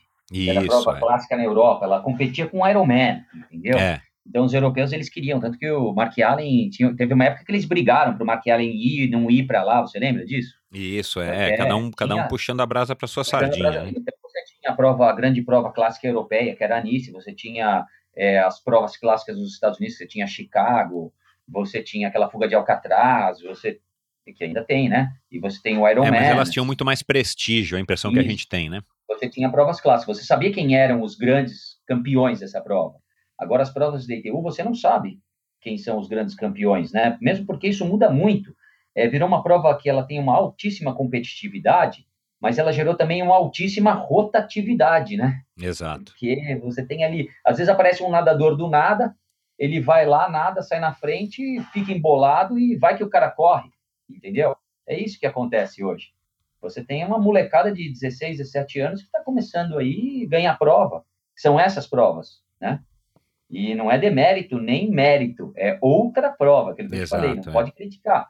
Tem que, eu acho que tudo dá para fazer, dá para fazer tudo bonitinho ali, ajustar, e você vai fazendo. Eu tive a oportunidade de competir todo esse esse hall de provas, né? Então eu como eu te falei, competiu do Atlas, competiu o aquático, competia a prova short com vácuo, olímpico com vácuo, olímpico sem vácuo, 70.3, é, Ironman, é, putz, isso tudo aí, porque eu fui, eu gosto de, de fazer e eu achei bacana também o atleta conseguir, tanto que essas, esse monte de prova que eu fiz foi em razão de fazer vários tipos de distância. Isso me fez crescer como atleta. Eu acho que isso me deu uma bagagem bacana para eu saber como é a prova, conheço bem a prova, né? Isso é legal. Posso não ganhar, mas eu sei o que está acontecendo. não, sem dúvida. É, a, tu, a tua experiência é, assim, é de se admirar, porque você realmente passou por, por tudo, por todas as fases, até, até por conta dessa longevidade, né? Você acabou também tendo que se transformar e a gente vai falar um pouquinho disso já já. É, agora eu brinquei no, no, na, na introdução aí que eu fiz a você agora no começo do programa. É, mas quem é que te deu esse nome de homem biatlon? Foi um locutor das provas do Célio? Que que, de onde que veio esse, essa alcunha? Então, esse negócio do homem biatlon, ele veio com o Márcio Carrilho. Ele era ah, o editor daquela revista, tri, do, do, jornalzinho Triatleta, você lembra dele? Isso, do CID, é. Cid, ele era o editor, né? Editor-chefe, uma coisa assim. Eu ficava na casa dele quando eu ia para as provas do Rio de Janeiro, porque a gente, tinha uma, a gente tinha uma interação muito grande, os paulistas e os cariocas, né? Lembra? Sim, claro. Também o pessoal de Curitiba, o pessoal do, putz, de Brasília. É, a gente, a gente, se, a gente se, a, se ajudava, assim, é, né? Trocava, um ficava na casa do, outro, o outro ficava na casa do um. que não dá nem para contar, né? Se ficar aqui, a gente fica 20 horas contando história, né? Até com os argentinos a gente tinha essa brincadeira, né? Até um argentino acabou virando brasileiro, você vê? Exatamente. E a gente acabou, acabou ficando um amigo. Agora, do Márcio, ele pegou e do nada, não sei, ele, como eu estava ganhando muita prova de biatlo, eu era novo, era aquele negócio, eu nada, comecei a nadar melhor e corria uma melhor que os outros, né? Porque antigamente a corrida ela fazia muita diferença, hoje está muito equilibrado, mas eu sempre tive uma corrida assim forte e eu, come... eu ganhava a prova de uma maneira diferente, né? Eu saía lá atrás, porque tinha nadador pra caramba também naquela época, o pessoal do polo aquático, o pessoal da natação, você veio do polo, né? E Isso. nadavam melhor. E eu saía, tipo, 40, 50 segundos atrás numa prova de 500 metros de natação, ou 750, e buscava todo mundo e chegava sprintando, pulando na mesa, aquela coisa meio maluca, né? Um, um segundo, era uma coisa que, sprint com três, quatro caras, era bacana, tenho muita foto legal, muita recordação disso, né? E daí ele começou a me chamar de homem biatlon, porque eu saía lá de trás e ganhava a prova, né? E teve aquela prova do que veio campeão mundial na época, né? Acho que foi em 90 ou 91, ou 90, 99, 90, alguma coisa assim, que veio o Mike Pig, né? Que ele era um dos atletas mais conhecidos do mundo, né? Ele veio para uma, uma feira de triatlon, de, de esportes no Brasil, e ele veio fazer aquele biatlon do Pinheiros, que era um biatlon tradicional, né? Isso, é. Fazia, todo mundo fazia, o pessoal da natação fazia contra a gente, era muito bacana. É, a gente tem fotos suas Muita com foto. ele no, no, na galeria lá no site é, da Endorfina. Muito bacana. Daí ele veio e aquilo era uma coisa absurda, né? Um americano, campeão mundial, não sei o quê. E eu, molecão, né? Eu lembro até que eu tava no exército. Daí a gente competiu e, putz, eu saí da água, saí busquei o cara, né? Na corrida, depois de, peguei, fiquei disputando a prova com ele o tempo inteiro, ele dando sprint, eu pegando, dando sprint, pegando, dando sprint, pegando. A gente chegou na pista, parecia aquele. Parecia um cara. Parecia Tour de França, o pessoal se afastando, assim, mas tinha muita gente, foi uma coisa absurda. E eram duas voltas no final na, na Isso, na, corrida, na pista. Né? E eu vim, eu passei a primeira volta na frente, ele colado assim em mim, a gente veio disputando, no fim, é, ele me deu uma jogada para um lado, eu fui para o outro, a gente se jogou na chegada, né? Então a gente não, eu não sei quem ganhou. né? A polêmica, a polêmica. É, igual uma polêmica ali. Na, a foto que está no Vou jornal... Vou perguntar para o Roberto Azevedo, é, que também vai participar aqui já já. E ele, a foto do jornal, já tinha passado a, a que eles bateram no jornal, que não tinha Photoshop, não tinha nada ali, né? É, ele já ah, tinha passado a chegada. Aquela foto que ele está na frente ali não é a foto da chegada. Já é assim, tipo, dois, é um segundo depois. É, um pouco depois, porque não, o que aconteceu? Eu me joguei na chegada, né? E ele e não deu para saber quem ganhou na realidade. Acabou ele ganhando, né? Mas tudo bem, foi ótimo. Foi segundo, então ficou. Eu cheguei a um milésimo de segundo do, ou sei lá quanto, do cara que era campeão mundial na época, né? Então. Então foi um, o vice-campeão mundial, então foi muito bacana. E ele ficou também meio que impressionado com o Brasil, com aquela coisa toda. Ele já, já tinha o Leandro, tinha a Fernanda Keller, daí ele viu a gente competindo, viu o clube, ele se impressionou positivamente, né, com, uhum. com a nossa... Legal. E eu lembro que eu estava no exército, eu dei a minha, eu era boina preta do exército, eu dei a minha boina para ele, né? seguinte, eu ia que legal. Naquela prova, eu estava de serviço, eu dei minha boina para ele. E ele não, ele ficou assim, tipo, ele viu que era um presente de coração, sabe? É. E eu dei para ele de coração também, porque eu fiquei, ele era um ídolo, né? Um campeão Meu mundial, ídolo, eu competi, é. foi uma honra ter competido com ele, né? É uma coisa que hoje as pessoas querem, querem ganhar do cara. Eu nem pensava em ganhar, nem pensava em nada, só pensava em competir a mesma prova que ele, entendeu? Da forma mais a, humildade de competir essa prova, mas da melhor forma que eu pudesse para não fazer feio, sabe? E ele ficou realmente impressionado e eu fiquei é, feliz com aquilo e dei aquilo que era mais valioso para mim, para ele, né? E ele aceitou, ele ficou eu vi que ele ficou emocionado, sabe? Tanto que no ano seguinte, no, a gente foi competir, acho que foi o campeonato mundial no, acho que foi no, acho que no Canadá, alguma coisa assim. E ele me encontrou no desfile e ele foi lá, me cumprimentou e falou sobre isso e, e a gente tirou uma foto e foi bem bacana. Eu acho que isso daí foi, foi um negócio legal. E isso me marcou também, como você disse, com as coisas que vão marcando, você vai lembrando, né? Claro. Isso foi bem bacana. Aproveitando aí o gancho, Mansur, é, você falou do Mike Pig, aí eu me lembrei do Ken Souza, que também foi é. outro mega campeão, o Brad Kern, Jeff Devlin, tinha aquela prova Desert Princess, o Powerman de Zofingen, na Suíça, que, que ainda existe, mas e tem uma versão agora brasileira, mas a gente não, né, pelo menos a gente ouve falar, mas não é uma prova mais que tem tanto destaque, pelo menos é, não que eu, que, eu, que eu perceba como, como fã. É, o que, que você acha que fez com que o prestígio dos duatlons é, terminasse assim dessa maneira? Porque você vê, hoje se você me perguntar quem que é o campeão mundial de, de duatlon, né, hoje duatlon, eu não tenho nem noção. E provavelmente é um cara que não compete nos triatlons, o cara deve ser só um especialista. E nessa época todas essas pessoas que eu citei e outros competiam também nos triatlons, embora não tivessem tanto destaque. O que, que você acha que aconteceu? Eu acho o, o duatlon, como você disse também no começo do programa, é uma porta de entrada, é uma, uma maneira de divulgar o triatlon tão legal, né? É mais fácil do que um triatlon, justamente porque são só duas modalidades. O que, que você acha que houve? Ah, isso, eu acho que é falta de, de organização mesmo, né? É, aqueles que, que gerenciam o esporte não vislumbraram isso, né? Talvez eles tenham é, optado pelo triatlo. A gente não sabe, porque naquela época era muito era muito relevante as provas é, combinadas que a gente fala antes falava, né, que era o biatlon, né, corrida e natação, natação corrida, corrida natação corrida, e o duatlon, né, corrida, ciclismo, corrida. E isso daí a gente não ter era muito bacana e a coisa foi caindo, né? É, ficou um negócio, parece que secundário, e não é secundário, ele poderia ser complementar ou paralelo, mas nunca é, muito abaixo, né? Nós não vemos tantas provas hoje dessa, dessas modalidades, é, e no mundo você vê que tem, né? Na Austrália tem muita prova, sim, na Europa tem muita prova, sim, em razão também do... Na Austrália também porque eles têm um, um litoral como o nosso e todo mundo muito perto, tem muito biatlon lá, né? E eles gostam muito de natação. E na Europa, em razão também do clima, né? Eles às vezes não tem como nadar, então tem muito duatlon lá. Agora, nós que tínhamos todas as oportunidades de fazer tudo, acabamos ficando meio que para trás, né? As provas é, inclusive para os organizadores é um pouco mais fácil se você é. tira uma das modalidades, ou você tira a, a água, que também é uma modalidade que é sempre mais complicada por causa é. do perigo e, e de se dispor de um lago, um mar. Ou você tira a bike, né? Que também é difícil de você fechar a estrada, custa caro, enfim, né? É, dava para fazer tudo, mas eu acho que isso é uma questão de, de gerencia, gerenciamento, né, de administração do esporte, ou de, de até de do vislumbre do organizador de prova, né, do que ele espera do, do esporte. E o triatlon se popularizou de tal forma, como uma moda, e aquilo que você falou, né, sem demérito ou mérito, a gente não pode criticar, porque a moda é boa também.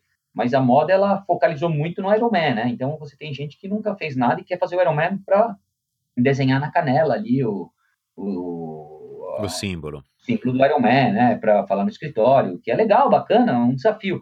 Só que muitos desses atletas não voltam mais para o esporte, né? Porque é uma prova muito dura, às vezes o cara se machuca, às vezes o cara tem uma impressão X da prova, né, que ele faz, depois só põe ali e já era. Exato. Foi mais uma conquista dele, né? Isso, é, é um... Foi mais uma conquista pessoal. Igual fazer, sei lá, Santiago de Compostela, o cara vai lá, faz uma vez e pronto. É, porque o triatlon, ele é um desafio, tem, é um legal desafio, só que ele é mais do que um desafio. É isso que hoje talvez as pessoas não entendam. Ele é um esporte que você pode treinar para a sua performance física, para você viver o dia a dia, ele é um estilo de vida. Então você pode usar o triatlon para o seu fitness, né? E aí que entra você ter um monte de prova bacana, bem organizada, de outras distâncias, de provas combinadas, então daria para fazer muita coisa bacana. Só que a gente não vê isso, né? Infelizmente. Eu não sei por que, se isso dá dinheiro, não dá dinheiro, mas também talvez seja culpa dos próprios atletas que não exigem esse tipo de prova, se contentam com provas é, mal organizadas ou é, acaba ficando tudo na mão de uma pessoa só, um organizador só, ou a mesma federação ou confederação, aquelas coisas que, que a gente sabe que podem acontecer, né? Então a gente acaba tendo uma restrição em coisas legais que poderiam aumentar o nível do nosso esporte para todo mundo, né? Todo mundo quer fazer um monte de prova. E às vezes você tem um monte de prova, de outro lado, tudo no mesmo dia, ou tudo no mesmo na mesma semana. Então dá para fazer, tem uma prova no Rio, uma prova em São Paulo no mesmo dia, da mesma distância, quer dizer, as pessoas parecem que não conversam, né? Você teria que que a gente já não tem muita coisa bacana, né? Então, uma conversa, conversar sobre o, o, o, próprio calendário, parece que um, às vezes, o calendário ele vira uma coisa, é, um parece que quer matar o outro, né? Não, quer dar em conjunto. É, infelizmente parece que é um mal que a gente né, não, não consegue se livrar, não e, consegue se livrar. E, e, é difícil de entender, principalmente nos dias de hoje e tal, enfim. Você tem mercado é, para fazer tudo. Claro. Só que o mercado ele é mal, talvez ele, ele não seja tão bem explorado, né? Adequadamente explorado de lugares, de datas e mesmo de tipo de prova. Quanta coisa bacana que eles fazem na Europa, fácil, às vezes uma semana num lugar só, durante um período de feriado, por exemplo, esse feriado, esse agora que está tendo, a gente está falando hoje no, na sexta-feira, depois de finados. Não poderia ter, como tem na Europa, lembra os, os tours de triatlon que tinham? Uma prova short, uma prova olímpica, um duatlon, uma quarta e terminava é. com uma prova longa, segunda, é, quarta, quinta, sexta, dava para fazer um negócio desse. Você põe num lugar bacana, como aquele lugar no Dama ali, onde tem, onde em São é, Carlos, São Carlos é. ou, ou, mesmo na própria USP, o pessoal vem para São Paulo e faz a prova. Poxa, tem tanta coisa bacana que dá para fazer, que o pessoal faz e que a gente deixou de fazer, porque antes nós fazíamos. No triatlon hoje, apesar de ser moda, ele não é como era antes. Antes a gente tinha muito mais opção de prova, né? E é, os atletas eram, não criticando a nova geração, nós temos uma geração muito excelente, muito, que vai nos dar muitas alegrias. Mas nós tínhamos um número de atletas bons antigamente gigantesca. As provas de Santos largavam com 30 profissionais, e a gente fala profissionais, né? 30 atletas que poderiam disputar ali os primeiros lugares. Eu larguei prova com 40 caras. Hoje você vai para Santos, às vezes tem prova com dois caras, entendeu? Eu não sei, parece é, que não é a mesma a, coisa. A impressão que eu tenho a respeito disso que você está falando são, assim, são duas coisas.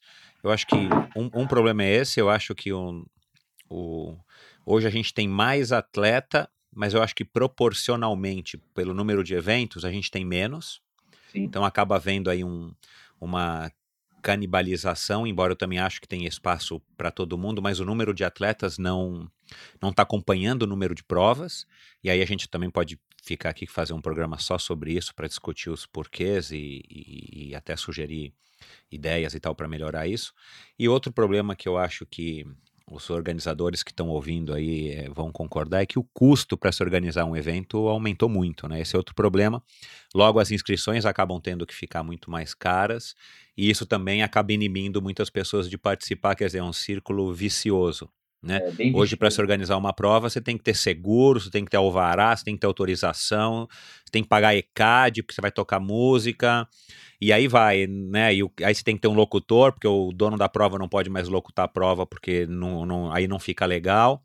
Então, assim, essa evolução, esse profissionalismo acabou onerando muito os organizadores, e é por isso que as provas estão cada vez mais caras, e talvez por isso é, também que. Isso e aí as inscrições mais caras, muito, né? e por isso que talvez as pessoas não estejam também participando tanto, né? É, você tem provas muito caras e às vezes a prova não te oferece. O, o organizador hoje ele busca às vezes cobrir o custo da prova por meio de inscrição. Então às vezes vai diminuindo o número de atleta, ele aumenta o número, o valor da inscrição. É. Isso acaba inviabilizando e até elitizando demais. As provas têm preços absurdos. Tem prova de mil e poucos reais entendeu? É. Provas que não acompanham o que você tem lá fora. Você fala, ah, lá fora custa 200 dólares, 300 dólares, não sei o quê, só que o custo de vida é outro, entendeu? Mil é, não dá para comparar. É... Entendeu? Você fica numa situação ruim. E você tem, só que você, o lado é outro. O que, que aconteceu? Eu acho, particularmente, que você tem pouco patrocinador que põe dinheiro na prova. A prova ela tem que ser feita pelos patrocinadores, na realidade, né? Exato, o organizador, é. Não, é difícil o organizador querer bater é, a prova com um número de atletas. Né? E o que chama organizador, o que chama patrocinador, o que chama é imprensa, o que chama imprensa é atleta bom. Se você não der, é, não trouxer bons atletas para uma prova, você não vai ter um retorno é, de mídia. Isso afasta o patrocinador. O patrocinador acaba indo nessas provas que tem pouco atleta bom, não sei o quê, porque ele está ali como apoiador, não como patrocinador que vai dar dinheiro. O que, que, seria o Tour de France sem os grandes atletas? Ou o Tour de France com um atleta amador? Não ia passar nem na televisão. Exato, é. Tá certo? Não estou falando defendendo o atleta profissional em detrimento do amador nem nada, mas poderia haver algum tipo de wild card no começo do ano para os atletas. Vamos por Santos. Pega, não tem ninguém indo para Santos mais, tem pouca gente, é uma prova muito bacana. é muito legal, uma prova tradicional, que ela não pode morrer de jeito nenhum. O que, que poderia ser, ser feito? Pega os atletas profissionais, enumera quais são 20, 30 atletas profissionais, manda um wildcard para é, eles. usa o eles ranking, né? Mais um critério aí para convidar. E vale para o ano Boa inteiro. ideia. Vale para o ano inteiro. Então, você já tem os 20 caras ali competindo. Poxa, para todo mundo é bacana, vai todo mundo assistir a prova. Entendeu? Hoje você não tem disputa numa prova dessas. Então, é, eu acredito que o atleta profissional, hoje, um bom atleta, ele para fazer as provas aqui, ele tem que ter um, um, uma, uma, um retorno, né? E o retorno para hoje o esporte ficou um esporte profissional, o cara quer dinheiro, porque a maioria desse pessoal eles vivem disso. Né? São poucos os que, que seguiram um caminho como o meu, que também não, não foi talvez o mais é, de sucesso no esporte, foi razoável, mas poderia talvez ter sido melhor ou pior, ninguém sabe de ter, se, de ter se dedicado totalmente ao esporte. Se eu me dedicasse totalmente ao esporte, talvez hoje eu não tivesse aqui sentado no meu apartamento, entendeu? Vai saber. Talvez eu não tivesse aquela coragem naquele momento. E na nossa época era diferente, né, Michel? Não era como é hoje, que o cara tem um dinheiro muito melhor, né? Um salário, às vezes uma situação melhor para competir. É, Mas é por falar que... nisso, você, você consegue, você conseguiu, né? E você consegue ter um, um estilo de vida é, triatlon, família e trabalho, né? Não sei se necessariamente nessa ordem, é, que parece ser impossível, né? Pelo menos para a grande maioria das pessoas é praticamente inconcebível você conciliar essas, essas três essas três variáveis aí. Qual que é o segredo, Mansur? Olha, eu fui uma pessoa que tive sorte primeiro no esporte, porque eu acabei entrando no esporte no começo, então eu já e corria bem. Então aconteceu de eu já ter bons resultados, isso já me, me colocou num, num patamar de visibilidade. Então eu consegui focar no esporte. Na família, acabei casando com uma mulher que era triatleta, que gostava de, gosta ainda do esporte, uma pessoa do esporte. Então sempre vivi no meio do esporte. Então não, quer dizer, é aquilo, né? Gostar de treinar, é, não ter tanta balada, passeia tudo, faz as coisas, mas é a coisa é um estilo de, vida, estilo de vida, é, do, do, triatleta né? mesmo, né? É, mas eu não sou um cara é, é, tipo fechado, gosto de sair, gosto de fazer as coisas, mas tudo com uma razoabilidade dentro de um padrão, né? Uhum. Agora, e o, a carreira, eu comecei como advogado, depois fui juiz, é, prestei concurso, sou juiz há 15 anos. Eu tive, é, eu vou me organizando, vai fazer o quê? Não é aquela maravilha, mas eu consigo treinar num período da manhã. Hoje eu concentro todos os meus treinos de manhã e treino com pessoal forte, né?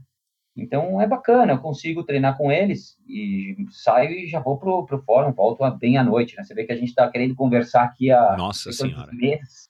Tá mais fácil acho pedir uma audiência tempo, com né? você. É, fica difícil. Eu tenho o meu tempo bem controlado. Mas eu sou bem isso, isso, isso, né? isso, isso, para isso você precisa ter muita disciplina também, né, Mansur? É, eu, tenho, eu sou uma pessoa, aquilo que eu te falei, eu sou o insistente. Eu não fui nem o melhor, nem o pior, né?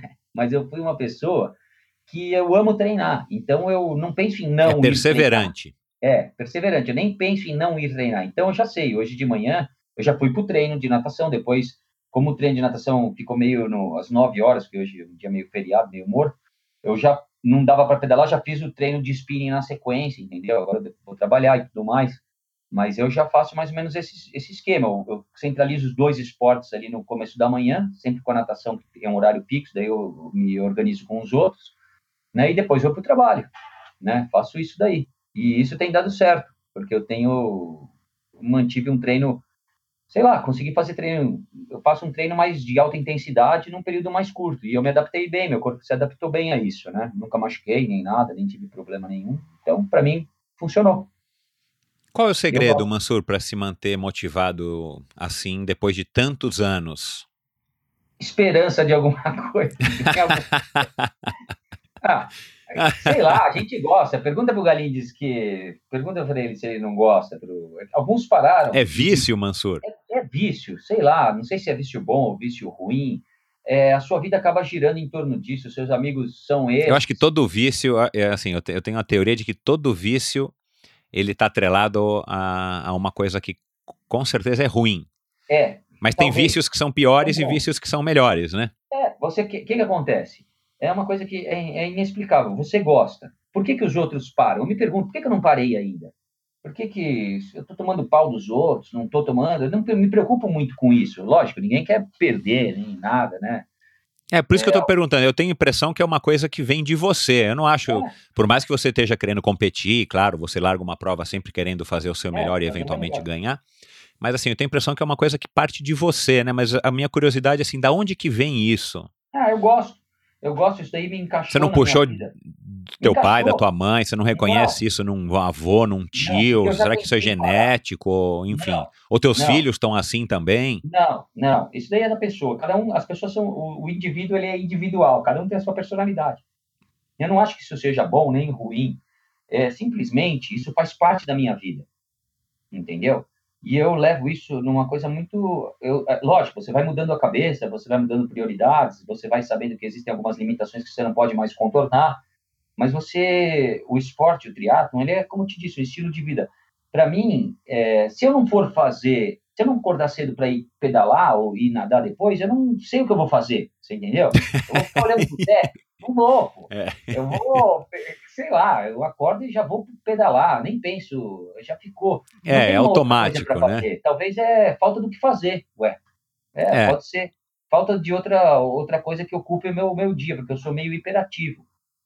Entendeu? Eu gosto de. Como é que você se vê daqui, vai, 10, 20 anos? Olha, eu tô lendo agora. Você tá com 45, 46. Não, eu tô com 47, competindo. E treinando. Hoje eu treinei com o pessoal. É, eu treino com a equipe principal lá do Pinheiros e vou pro pau, entendeu? É, você, aliás, isso, isso assim, né? É muito legal. Eu acho é, que isso também é um dos, é um dos segredos, né? Você, você procurar também sempre ter como referência, como companhia, pessoas mais novas, porque, claro, te puxam, tem outro pique, mas, enfim, porque acho que te dá um, uma motivação a mais, não é?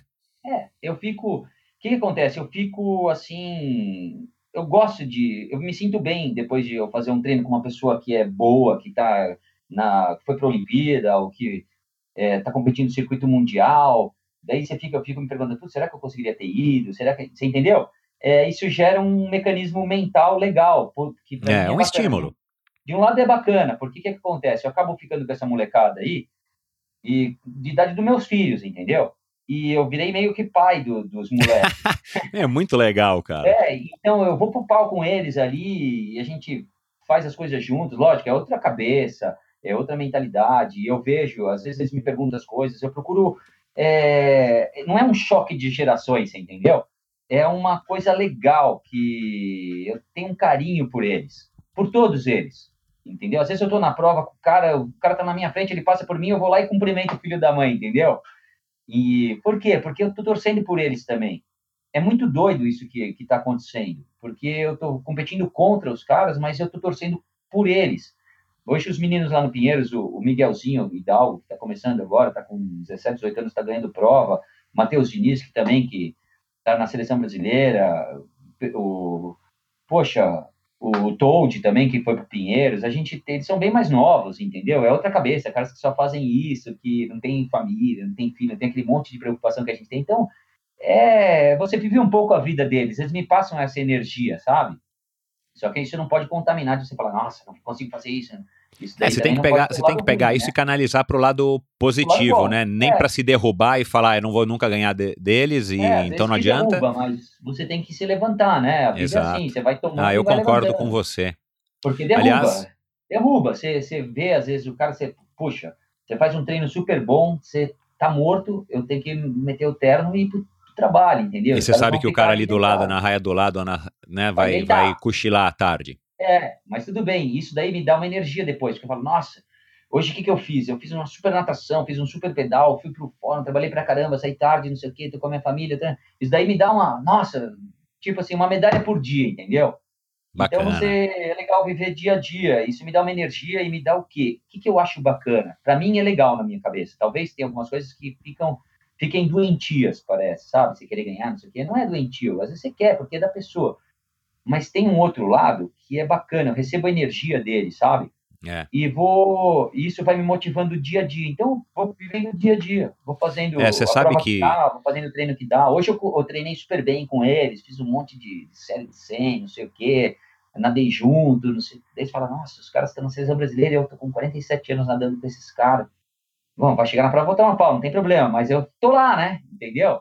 Tô lá, tô lá, não, tô é... competindo. Tô tem um livro, um livro que foi lançado em 2015, é, já tem no, tem no Brasil, chamado Super Humanos, de um autor chamado Steven Kotler, um americano, e ele tenta explicar é, de maneira científica e empírica é, o que, que faz os seres humanos conseguirem redefinir os seus limites e tal, que é aquela coisa, aquele jargão aí dos esportes radicais e dos esportes é, de ação, como são chamados lá nos Estados Unidos, né, os action sports. E ele é muito legal, aliás, eu recomendo a leitura. Vou colocar um link aí no, no post do episódio de hoje para quem quiser. Chama Super-Humanos do Steven Kotler. E, e, lá, em uma certa altura, ele cita isso é, em dois casos. É, um de escaladores em Yosemite, né, o parque lá dos Estados Unidos, uhum. que aliás é fabuloso também. É, as, as grandes escaladas, as grandes vias, as, as grandes superações ali da, do, do nível de escalada, eles quase que invariavelmente aconteceram quando era alta temporada de escalada, tinham vários escaladores todos juntos, acampados ali no mesmo astral e tal, e um olhando o outro, né? A escalada também é um esporte que as pessoas se ajudam bastante. Então, a hora que um vai lá e faz uma via X lá e faz um movimento Y e aquilo é super radical, logo em seguida passa dois, três dias ou uma temporada, uma coisa que demorou anos para acontecer, vem outro e já supera e aí vai.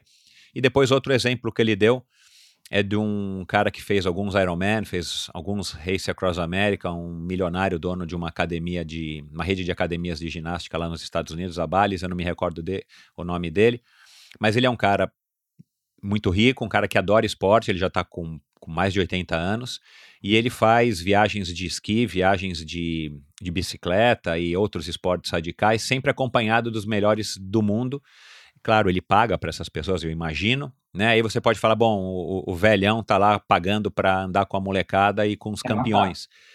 Mas o cara justifica isso é, como justamente uma motivação para que ele com 80 e poucos anos que ele tem hoje é, e um rendimento super é, bom para a idade dele, ele justifica isso justamente como uma, um fator motivacional para que essa pessoa acabe conseguindo se superar dentro da, da idade, das limitações dele, justamente por estar tá envolvido e se relacionando com pessoas que são muito melhores do que ele. Então, acho que esse caminho que você está seguindo acabou acaba sendo muito acertado se você quer se manter é, competitivo e se desafiando, né? Mesmo que não seja tão competitivo, mas se desafiando a cada dia, a cada treino. Acho que é esse é, caminho é, muito vai, legal. E isso é o espírito do triatlon, porque no fundo, pensa no Ironman, todo mundo recebe a mesma medalha, cara.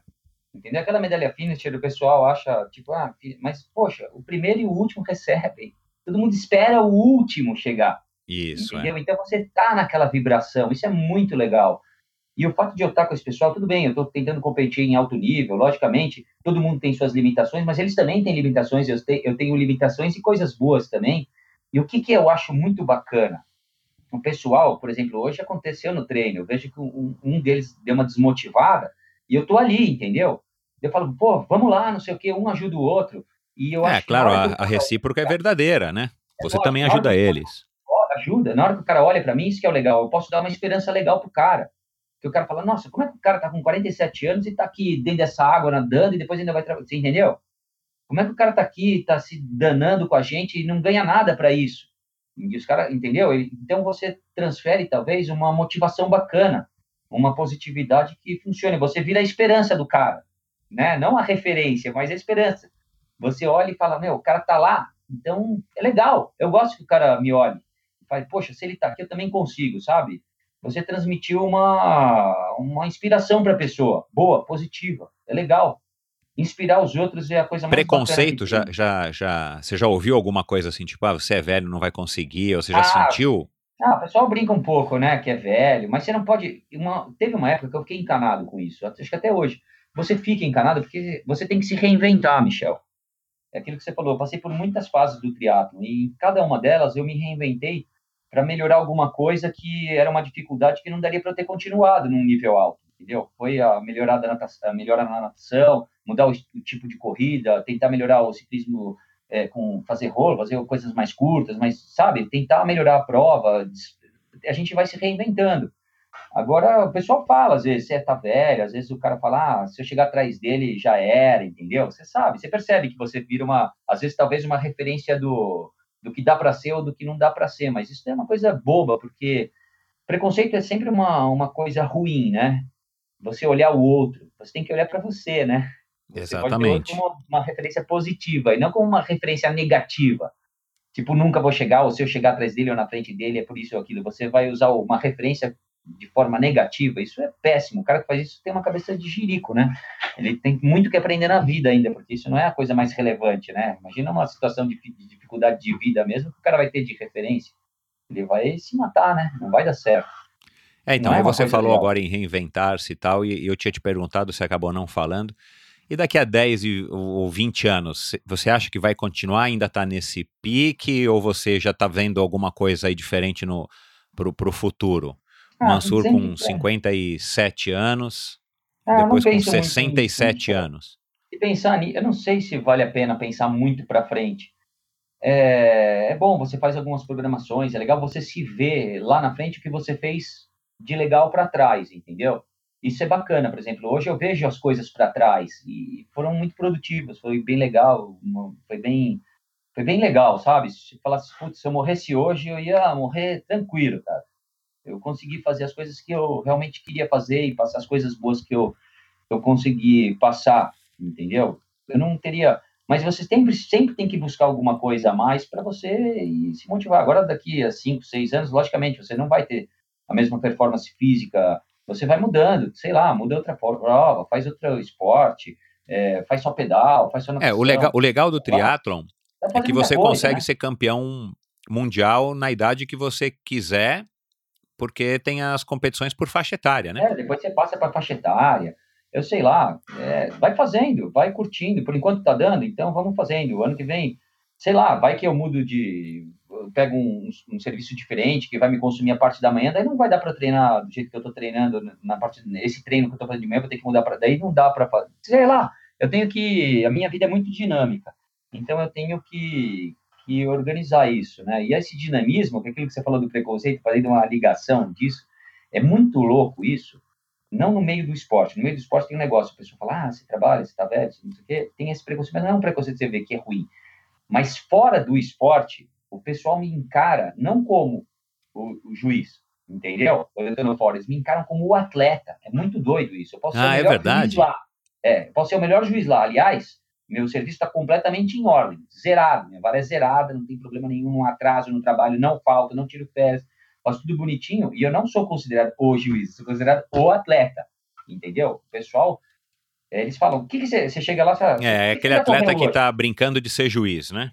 É, não, não brincando, mas eles, tipo assim: o que, que você já correu hoje? O que, que você já é uma coisa que às vezes o cara não consegue fazer e quer jogar. Ah, no... eu acho, Mansur. Você entendeu? Tem muita coisa assim que é não é, mais legal. uma dorzinha de cotovelo do que. É, sei lá, isso é uma coisa medíocre, eu nem quero pensar nisso, mas existe. E também quando você sai com pessoas diferentes. Às vezes eu até evito de sair com gente muito assim, que você, tipo, amigo da, os amigos da minha esposa, vamos supor, que aí não, não sei aonde, então já tá. A primeira pergunta que o cara me faz, qual que é?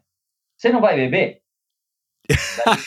até hoje, né, Mansur? Eu também tenho que aguentar cara. isso até é, hoje. aguentar isso, porra, eu tô com 50 anos de idade, o cara vai me perguntar se eu vou beber. Filho, eu falo assim, se eu vou beber ou não vou beber, você vai dirigir o meu carro depois? você não é da Gestapo para fazer esse tipo de pergunta para mim, da, da polícia política, alguma coisa assim, para saber o que, que eu vou fazer ou deixei de fazer, não é verdade? Ninguém é obrigado a fazer ou deixar de fazer. Exatamente. E a outra pergunta desagradável, o pessoal fica me perguntando assim, é, quanto você já pedalou hoje? Tipo, assim, você fala, eu pedalei... Daí você tem que falar, né, para não ser mal educado com o cara, né? Eu falo, não, eu pedalei 60. O cara, daí o cara fica louco, né? Não, você foi até Santos. É, o cara não acredita. É. 60 foi o aquecimento. Daí você começa já a encher o saco do cara. Entendeu? Daí o cara começa a fazer muita pergunta, começa a entrar em treino técnico com o cara. Eu fiz 26 de 100 a cada 1,30, chegando para 1,15, meu coração vai 204. Daí você entendeu? Você começa a falar esse tipo de coisa para a pessoa. O pessoal vê que ela não está sendo agradável, né? Daí você tem que ser desagradável. Então acaba. Muitas vezes existe esse preconceito com, com a pessoa que chegou, não no nível que eu cheguei, mas que faz esse tipo de coisa que eu faço. Não vou falar de nível bom ou ruim, mas tipo que tem uma vida dupla, entendeu? A minha vida dupla é muito diferente do, do da minha da vida normal, né? De, de juízo, sei o que o pessoal quer sair. É, você sabe que essa história da bebida é muito louco. Né? Eu tenho uma filha aí de 18 anos também, né? Que agora ou já faz algum tempo já está bebendo, enfim, né, daquela maneira escondida e tal. É. E aí você fica refletindo, eu, eu sou abstêmio total, não sei porquê, mas, enfim, hoje com quase 50 anos, estou em 48, nunca bebi, não tenho interesse em beber, enfim, sei lá porquê. Mas no começo, e, e como eu, eu fui atleta e continuo treinando até hoje, sempre tem essa associação: ah, atleta não bebe, não, pode beber, que radical, né? É. Não vai mudar nada do teu tipo, treino. Cara, é, por que, que você não bebe? Mas que cara, Exato, esse por que você não bebe ele, é ele de lascar. Um radical. Não sou é. eu que sou radical, eu já optei por isso. Exato, então as pessoas não entendem. E eu digo isso, não, eu, eu não bebo porque não, não quero, eu não gosto, né? Já experimentei, mas não gostei. É. Não tô acostumado. Por quê? Porque eu não. Poxa, eu era atleta, eu sempre fui atleta. No dia seguinte eu tenho que acordar cedo se eu beber, eu ficar bebendo, ficar aqui sentado é, conversando e bebendo. Eu gosto de conversar com meus amigos, entendeu? Agora, se, se eu ficar bebendo. É, mas não, isso já me chateou também. Agora. Não, isso, isso me deixa muito chateado e, infelizmente, é, atualmente eu, eu enfrento muito isso. Por quê? Porque eu, tenho, eu sou uma pessoa sociável. Eu sou, infelizmente, eu tenho que sair à noite. Eu é. gosto eu vou sair com minha esposa, tem amigos, tem amigas, e a gente tem que sair de casal, né? Você sabe como é que é. O cara, às vezes, sai um casalzinho, não sei o que, às vezes, nem sempre, ou quase sempre, esse casalzinho que sai, não são atletas. E a pessoa fica com essas perguntinhas, meio que para fustigar, né? É, mas é, eu, eu, eu, vou te falar como é que eu, que, que, né? que, que, eu, que, que eu faço nos últimos anos. É, já me chateei também, já tive essa fase de ficar toda hora tendo que explicar, cansava.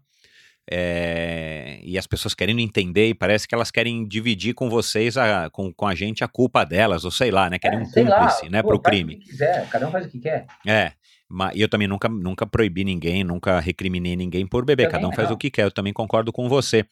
Mas de uns anos para cá, é, vou ficando mais velho, enfim, acho que a gente vai ficando um pouco mais sábio, mas eu tenho dito isso agora, na verdade, com orgulho, e... É, eu falo assim eu vou falando, exatamente. É, e, e, e ainda tento explicar para a pessoa, quando eu tô com paciência, que, cara, com certeza eu não tô perdendo nada, né? É. E muito pelo contrário, né? Que eu no dia seguinte ou daqui a dois dias, enfim, eu vou estar, tá, vou acordar e vou estar tá me sentindo super bem, não vou estar tá de ressaca nem de nada. E isso me ajuda a manter peso, a manter treino, enfim, é. né? Então, eu falo exatamente isso. O cara olha para mim, eu falo assim, olha, ah, você tá bebendo? Eu falei assim, olha, dá uma olhada na minha barriga tanquinho, sabe? Porque agora é isso, né? moda. é. Né? Olha a minha barriga, olha como eu tô fortão. É, eu, eu acho que dessa maneira, no mínimo, você faz a pessoa se é. enxergar que cada um faz o que quer e ponto. Ninguém é, é pior ou melhor porque bebe outra, ou deixa um de beber. Eu viajei o mundo inteiro, vi o hino do meu país, carreguei o bandeira do meu país, viajei, é, boa, viajei boa. intensamente, fiz tudo que a gente fez. E a gente fez um monte de bagunça nas nossas viagens, com um monte de gente, foi muito legal. Quanta mil. Olha, acho que a gente fez muito mais loucura do que esses caras fizeram, né? Exato. E é chato, e às vezes eu tô, às vezes, olha, às vezes eu tô em, vai entrar um advogado na sala, em audiência, porque agora esporte virou moda, né? Todo mundo quer dar aquela corrida, eu acho ótimo. Todo ótimo, mundo, porra, é. Todo mundo pratique, que todo mundo, porque antes a gente saía correndo na rua, lembra? O pessoal xingava a gente, lembra, Michel? Então, meu Deus do céu. Jogava coisa, lembra uma vez que a gente tava na, na, na coisa, o cara jogou uma batata em mim? Lembro, lembro, uma, lembro. Quebrou minha mão, o cara meteu uma batata. Lá Não, no também limão, né? meu Deus do céu. E tinha pra estrada, os caras jogavam. Lembra quando bateram com o. A gente no pelotão, o cara tirou o, o, o assoalho do chão do carro. O tapete, dele, o capacho o do carro, é. Bateu nas costas de quem foi ali? Acho que foi do Eliseu, sei lá de quem foi. Depois a gente ainda parou lá na frente Não, e bateu absurdo, no cara, lembra? Lembro, que absurdo. Em Brasília, na... uma vez, bateram Isso. também nossa, as costas do Lobão estava né? atrás dele, ele quase caiu. Meu, é... É. Antigamente era, era horrível, cara. Era horrível. A gente enfrentava esse preconceito de xingar, de jogar coisa na gente, de não sei o que. Hoje não. É, o pessoal aceita, você pratica o esporte, o pessoal acha legal, mas tem aquele lado meio que não acha legal, entendeu? Que tipo, nossa, você faz excesso, você não sei o que. Não é excesso, sou atleta de competição, amigo. Eu tô treinando, eu tenho que treinar quatro horas por dia, entendeu? Eu tô competindo, eu não tô indo lá brincar. Isso. Eu quero, você vai, ah, não, eu optei por sofrer, eu falo isso, eu optei por cuspir sangue na minha vida. E eu estou fazendo isso da melhor forma que eu consigo fazer, até onde eu conseguir fazer, entendeu? Então, se você estiver lá, eu vou estar lá cuspindo sangue. Agora, você eu não sei. Às vezes entra advogado na sala, o cara chega para mim e fala assim: Ah, você é o senhor do triatlon? Eu não. Não, não conheço, acho que é meu irmão, não sei, sabe? puxar papo. O cara vai ser condenado e quer puxar papo, entendeu? Daí eu, eu, não, não sou. Lá eu não falo, eu não gosto desse papo. Então eu corto totalmente isso daí. O pessoal começa a perceber que você não, não quer falar, porque fala uma brincadeira meio maliciosa, meio. É. Não curto. Né? Ô, Mansur, é, eu fiz uma anotação aqui enquanto você falava, né? Você falou dos treinos, treinar com um pessoal mais novo e tal, ter que se reinventar. Você, você hoje, é, você, você usa algum treino adicional ou algum acompanhamento nutricional? Você faz treino de musculação? Você nunca fez? Faz yoga, massagem? Você tem alguma coisa que, que complementa dentro dessa rotina super corrida que você tem, é, que complementa os teus treinos? Olha, massagem eu nunca fiz, nem vou fazer, eu não curto muito. A nutrição, faço, eu fui acho que o primeiro cliente do Tubarão e me dou bem com esse ah, bacana. de coisa que ele passa. E eu acho que isso daí tem, teve um grande, uma grande influência no meu, no meu, na minha performance, porque eu me cuido direitinho, sabe? Tomo uma suplementação e tudo mais. Isso deve me ajudar bastante na parte de recuperação, na e para continuar treinando bem, né? Então eu fico muito pouco doente, eu me machuco muito pouco, eu devo ter um, devo ter um físico privilegiado para isso. Eu utilizo a natação como base dos meus treinos. Primeiro porque eu amo nadar, segundo porque eu nado mal, então eu quero melhorar a natação. Exato. E a natação é um esporte que você pode treinar forte todos os dias e você ele é mais completo, você pode treinar vários tipos de, de vários tipos de treino no, no, mesmo treino. Ele agride menos o corpo, é, né? Você pode treinar forte pra caramba e não vai se machucar. Então eu utilizo a natação e também tem um horário fixo e um técnico, entendeu?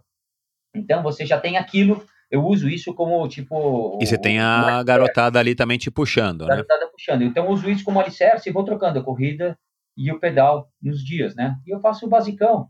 Uma pista na semana forte, ritmados, é, transição, procuro é, o ciclismo eu procuro fazer um, um, treino, treino de subida, a gente usa ciclovia, faz rolo, vou, vou trocando. E a musculação, eu acho que é algo importante.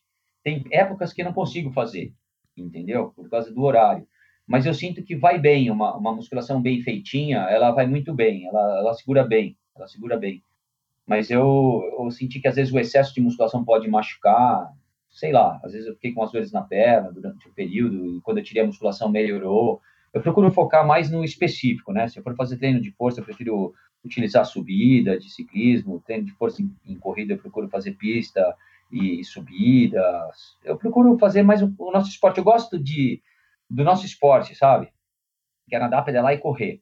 Isso aí, legal. eu não curto muito. Eu não curto muito fazer muscula, não curto muito outros. Eu curto isso, esse esporte, então eu utilizo esse o esporte eu vou fazendo as especificidades de acordo com o que eu consigo fazer também, né? Eu sigo uma orientação, mas eu já tenho um, um tipo uma rotina de treino meio básica que mesmo se eu seguisse uma outra orientação, talvez não me encaixasse nela, né? Ela está encaixada com É, você se adaptou a isso é. e está te dando resultado, está te deixando é. feliz, né? Então é, tem que é. seguir assim mesmo, né? Em time que está ganhando não se mexe. É, tá indo, então eu curto fazer. E eu vou, praticamente eu faço quase os mesmos treinos que eu fazia há muito tempo atrás. É, então, parece que eu tenho uma referência do treino. Eu amo os treinos clássicos, sabe? 10 de 400 na pista, 5 de mil no pau, entende? aquelas coisas de, que você faz, né? Bacana. É eu gosto. Ô Mansur, é... né, o nosso tempo está acabando aqui, vamos encerrar, mas duas, duas coisas. Você já, né, depois dos 40 anos, né, você já está com 47, eu tenho a impressão que foi daí que você começou a conquistar mais, mais resultados expressivos. Você me corrige se eu estiver errado. Por exemplo, é o título de vice-campeão do Troféu Brasil você conseguiu em 2015, né? Uhum. É... E isso, né? A gente até já conversou isso algumas vezes. Eu não acho que tira o teu mérito nem um pouco, né? Eu acho que é um fato curioso num, num esporte que na verdade, você teria que atingir o ápice dentro dessas provas mais curtas, vamos dizer, vai, até os 30 anos, né? Via de regra, né? Se fosse prova longa, talvez até 35, 37, enfim, aí depende também da, da individualidade de cada um. É, e você está acompanhando, você está vivendo o esporte nesses últimos 30 anos, né? Você acha que o triatlon brasileiro está no caminho certo? Né? E por que, que eu citei isso do teu, por exemplo, teu vice-campeonato no Troféu Brasil, que é o campeonato ainda mais importante do Brasil, em 2015, né? Você tinha então 45 Sim. anos. É... Você acha que o triatlon está no, no, caminho certo? Você acha que, que o triatlon está, está evoluindo? Olha, é como esporte? Complicada. Você tem que pensar no geral, no individual, no macro e no micro. Eu continuei treinando, entendeu? Eu sempre fui o mesmo Mansur. Mas você não evoluiu depois dos eu 40 anos comparativamente de... com outros ou com as pessoas nas competições? Sim, eu evoluí porque aquilo que eu te falei, eu fui me reinventando. Eu fui buscando maneiras de tentar melhorar. Melhorei a parte técnica da natação. Comecei a eh, eu comecei a pedalar com uma bicicleta melhor. Eu tive aquele patrocínio da Tec que me ajuda muito, que eu tenho material de altíssimo nível, entendeu?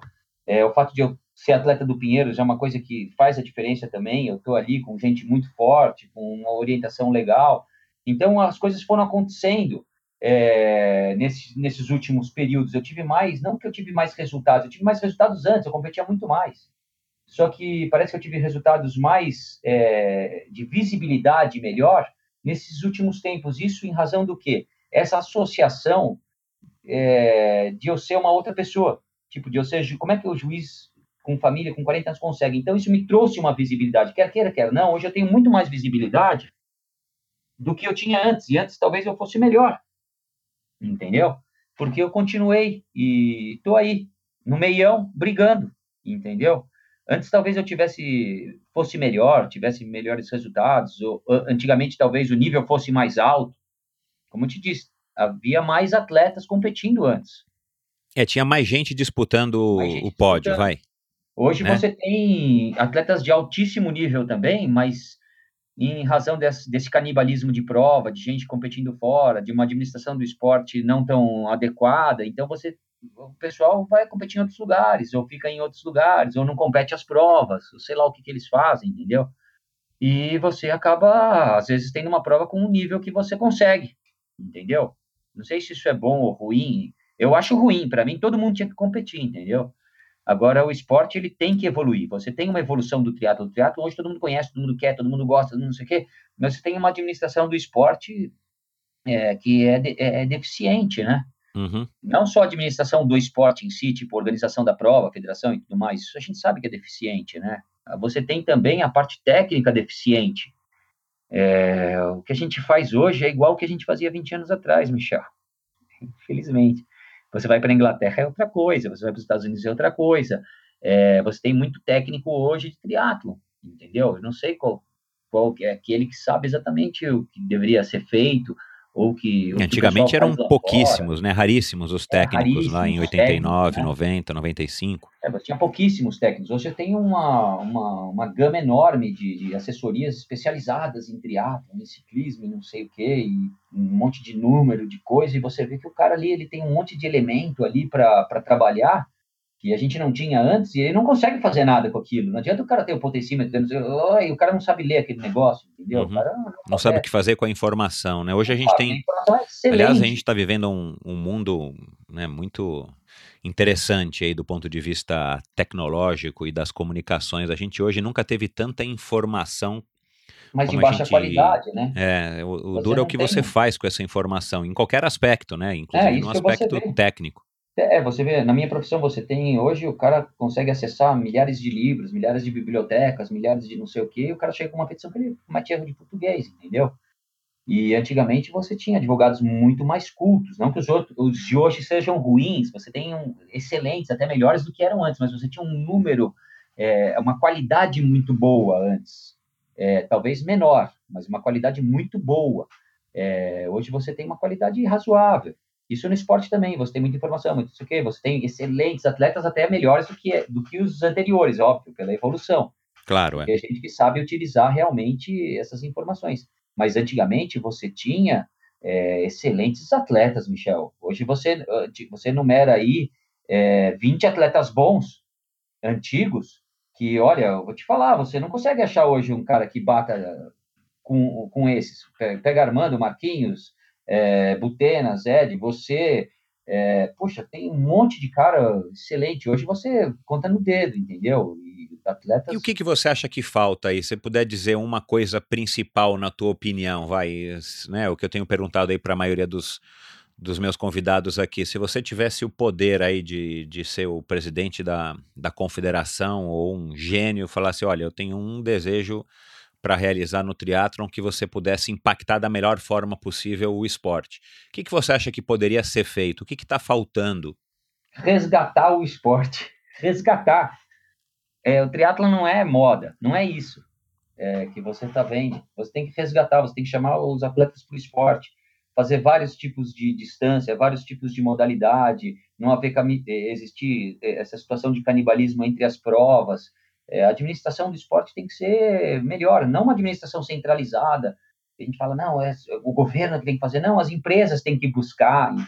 Tem, é como nos Estados Unidos, a federação interfere muito pouco, mas lá você tem um. um é uma, outra realidade econômica outra realidade, também, né? histórica, né? Isso também é. é uma barreira que a gente tem aqui que que tá difícil de quebrar, né? Haja visto aí também os escândalos que a gente teve com Copa do Mundo e com é, Olimpíadas que não né? geraram um legado praticamente é, algum, legado né? Zero, legado zero, você não é. teve, você teve legado, legado negativo. Legado né? negativo, é. Legado negativo, uma coisa que coisa que vem do nosso subdesenvolvimento, a gente não aproveita. É, a gente não pensa a longo prazo. Muitas vezes o cara quer fazer a prova aqui para ganhar um dinheiro imediato, entendeu? Ele vislumbra isso, mas ele não vislumbra o, o, o, esporte em si, aquilo que eu te falei, resgatar o esporte. O esporte talvez não seja só essas provas, uma prova X ali, ele seja um, uma coisa maior, né? Tem coisas bacanas que podem ser feitas, inclusive no começo do esporte, com criança, com, com desenvolvimento, e você tem uma dificuldade muito grande de fazer isso. Por exemplo, você tem uma equipe profissional de triatlon X, mas você não consegue desenvolver é, o esporte de base desse, dessa mesma modalidade. Falta prova legal, falta até prova caseira. Aquelas provas caseiras, lembra antigamente? Aquelas coisinhas que a gente ia lá no, no interior de São Paulo. Copa Sedox. Nossa, Copa Sedox. O cara jogava um condicionador no cabelo do atleta, lembra? Pegava a largada Pessoal, é, eu volta, tô querendo volta, marcar volta. com o Vanderlei Zanguelme aqui, não tô conseguindo. Lasca o pau, tô... lasca o pau. Pô, essa era a largada. E você, olha, vou te falar, o nível da prova era melhor do que muita prova de Campeonato Brasileiro hoje. É porque todo mundo ia para toda a prova, né? Todo mundo corria, porque era o esporte, o pessoal amava o esporte, entendeu? Não digo que o pessoal não ama hoje, mas o esporte hoje, ele acabou virando profissão para os caras, entendeu? O cara vai treinar porque ele tem que ganhar dinheiro, ele é obrigado a treinar, às vezes, sei lá. Eu não sou obrigado a treinar, eu fico esperando para treinar. Eu já terminei meu treino hoje, eu estou pensando em treinar amanhã, porque eu amo fazer isso, entendeu? O cara treina hoje, ele, putz, amanhã tem treino, nossa se eu não for, os caras vão me multar, se eu não for, eu vou na prova. Não... É muita preocupação, entendeu? Virou profissão. Não sei se isso é bom, se é ruim, mas virou uma coisa enfadonha, às vezes, para o próprio atleta, né? Uma pressão muito grande. Você perde, você perdeu a essência, talvez. É. Talvez buscar essa essência, não sei. Meio romântico isso, mas a gente só tem não, romantismo sentido, quando a gente é. passa por tudo, né? Então, é pra gente que, que viveu aquela época, e você que vive a época de hoje e tal, eu só assisto, mas é, são reflexões que a gente tem mesmo de vez em quando, né? Assim, e eu acho que da mesma maneira que todo mundo começa, ou quase todo mundo começa pelo motivo certo, né? Que é curiosidade, vontade, e depois acabar é, gostando do. E não é só o triatlon, né? Qualquer esporte. Qualquer esporte. Né? A grande maioria acaba acaba se perdendo aí nesse, nesse meio do caminho, principalmente no esporte competitivo, e, e de repente o cara nem sabe mais por que que tá competindo, treinando é. e competindo hoje, né? Se o cara já não curte mais, né? É, hoje, por exemplo, nós, a nossa amizade, você encontra um cara que você não via cinco anos, é, na hora que você vê o cara que competiu com você, pô, você abraça o cara, você fica louco, entendeu? Não é? Você, é. você falou do Casadil, me deu uma saudade do cara, entendeu? Você falou gente do outro. É. Poxa, a gente tem aquela coisa no coração, Manzan, meu, é meu irmão. O, o, é coisa que você. Se o cara ligar para você, eu preciso, você vai agora lá, você entendeu? Essa é. amizade que você tem é uma coisa que é, você gera um vínculo muito forte. Eu não sei esse pessoal de hoje, qual vai ser o vínculo, se como é que eles vão estar com os outros daqui a 10, 15 anos? É isso que essa é pergunta que tem que fazer para eles, não para mim, porque eu já Vamos, já já vou estar tá recebendo a galera mais nova aqui. Vamos lá, vamos, vamos, é. vamos, vamos tentar entender. Mas é isso, e também vai saber se nós estamos certos, né? Se está errado, se, Exatamente. O que, se o que hoje o que eles fazem é o que realmente está é, tá certo. A gente não pode se prender no passado. O passado, ele passou. É. A gente tem que evoluir, se reinventar. Talvez o esporte não seja esse romantismo que a gente pensa hoje. Não, até porque né? não tem como voltar no tempo, né? Aliás, a gente não, não adianta deve, nem falar ah, antigamente. Não tem. não tem. como voltar, ponto. Tem, né? Isso deve, é uma condição. Passou. Passou, é. ele fica como uma lição, fica como um aprendizado, Isso, fica é. como uma memória boa ou ruim, ou não sei o que, mas já passou. Vamos viver daqui é, Eu acho que não dá para comparar laranja com banana, mas. Não dá, é outro esporte, é outra é. situação. Falar, a Leandro é melhor é. que Messias? Não, não dá, isso aí não dá para falar. Mansur é melhor que não sei o quê? Não, não dá. Mansur de hoje é melhor que o Mansur de. Não era, é outra realidade, entendeu? Isso aí é diferente. Mas é legal, é gostoso saber isso, mas isso daí você nunca vai conseguir chegar. lá, esse, é o lado, esse é o lado bom de, de, de, ir mudando de categoria, né, Mansur? É, ainda não pensei nisso. Quem sabe quando a gente estiver na categoria 60, 65, vai ser, enfim, vai ser legal, porque a gente vai ter uma visão sobre o que a gente está falando hoje, e aí vai, né? É, isso que é o legal, é a vivência, né? Bacana, cara, foi legal demais, Mansur. Me diz uma coisa, quem ouviu, quem quiser saber mais sobre você ou entrar em contato para perguntar alguma coisa e tal, onde é que a gente pode te achar? Olha, eu não sou, eu sou das antigas, né? E na minha própria profissão, eu tenho uma restrição de rede social, né? Porque infelizmente a gente sofre uma série de, de percalços aí na vida, né? Não, você tem caixa postal? Pode mandar. Eu tenho, aqui. não, eu tenho o meu o Instagram, eu tenho o Instagram, que é Antônio Mansur Filho, né? Legal. Eu tenho meu e-mail, que é mansurtri, né? 01 arroba gmail.com. Tudo é tri, né? E é isso. Tá bom, eu vou colocar no. Tá. Eu vou colocar no, no post do, do episódio de hoje também para as pessoas que querem te, te perguntar, enfim, trocar informações, comentar e tal, que te procurem. Legal. Bacana, cara. Um, foi muito legal. Que bom que deu certo. Demorou, mas deu certo. Demorou, Acho que, mas conseguimos. Eu acho que foi bacana a conversa. Tenho certeza que a galera vai, vai gostar. Mesmo os, a galera mais atual aí que está competindo contra você e muitas vezes não te conhece justamente por conta desse distanciamento que a gente estava falando agora, de repente agora vai poder te conhecer um pouco melhor. E é isso, cara. A gente vai se encontrando aí no, nos treinos lá no clube na ciclovia. Um grande abraço. Quer dar um recado aí para a galera que está ouvindo? Ah, eu agradeço. É essa oportunidade é muito bacana. A gente poder manter contato com, com todo mundo. O esporte é isso, o nosso meio é esse, né? Não tem o certo, não tem o errado, não tem o para trás, não tem o para frente. Eu acho que a gente tem que viver como uma, como uma comunidade mesmo de, de triatletas, né? Porque esse é o nosso, nosso estilo de vida, aquilo que a gente escolheu para fazer. E é uma coisa bacana. Então vamos nadar, pedalar e correr. É isso aí. Legal. É Boa, ligar. Mansur. Obrigadão, Valeu, cara. Um grande abraço. Abraço, Michel. Tchau. Tchau. Obrigado por ouvir mais esse episódio do Endorfina. Acesse endorfinabr.com para ver as notas e links mencionados na conversa de hoje. Lá você ainda encontra todos os episódios do Endorfina. E lembre-se de participar você também, enviando suas sugestões, perguntas e críticas para michel.endorfinabr.com. Um abraço e até a próxima!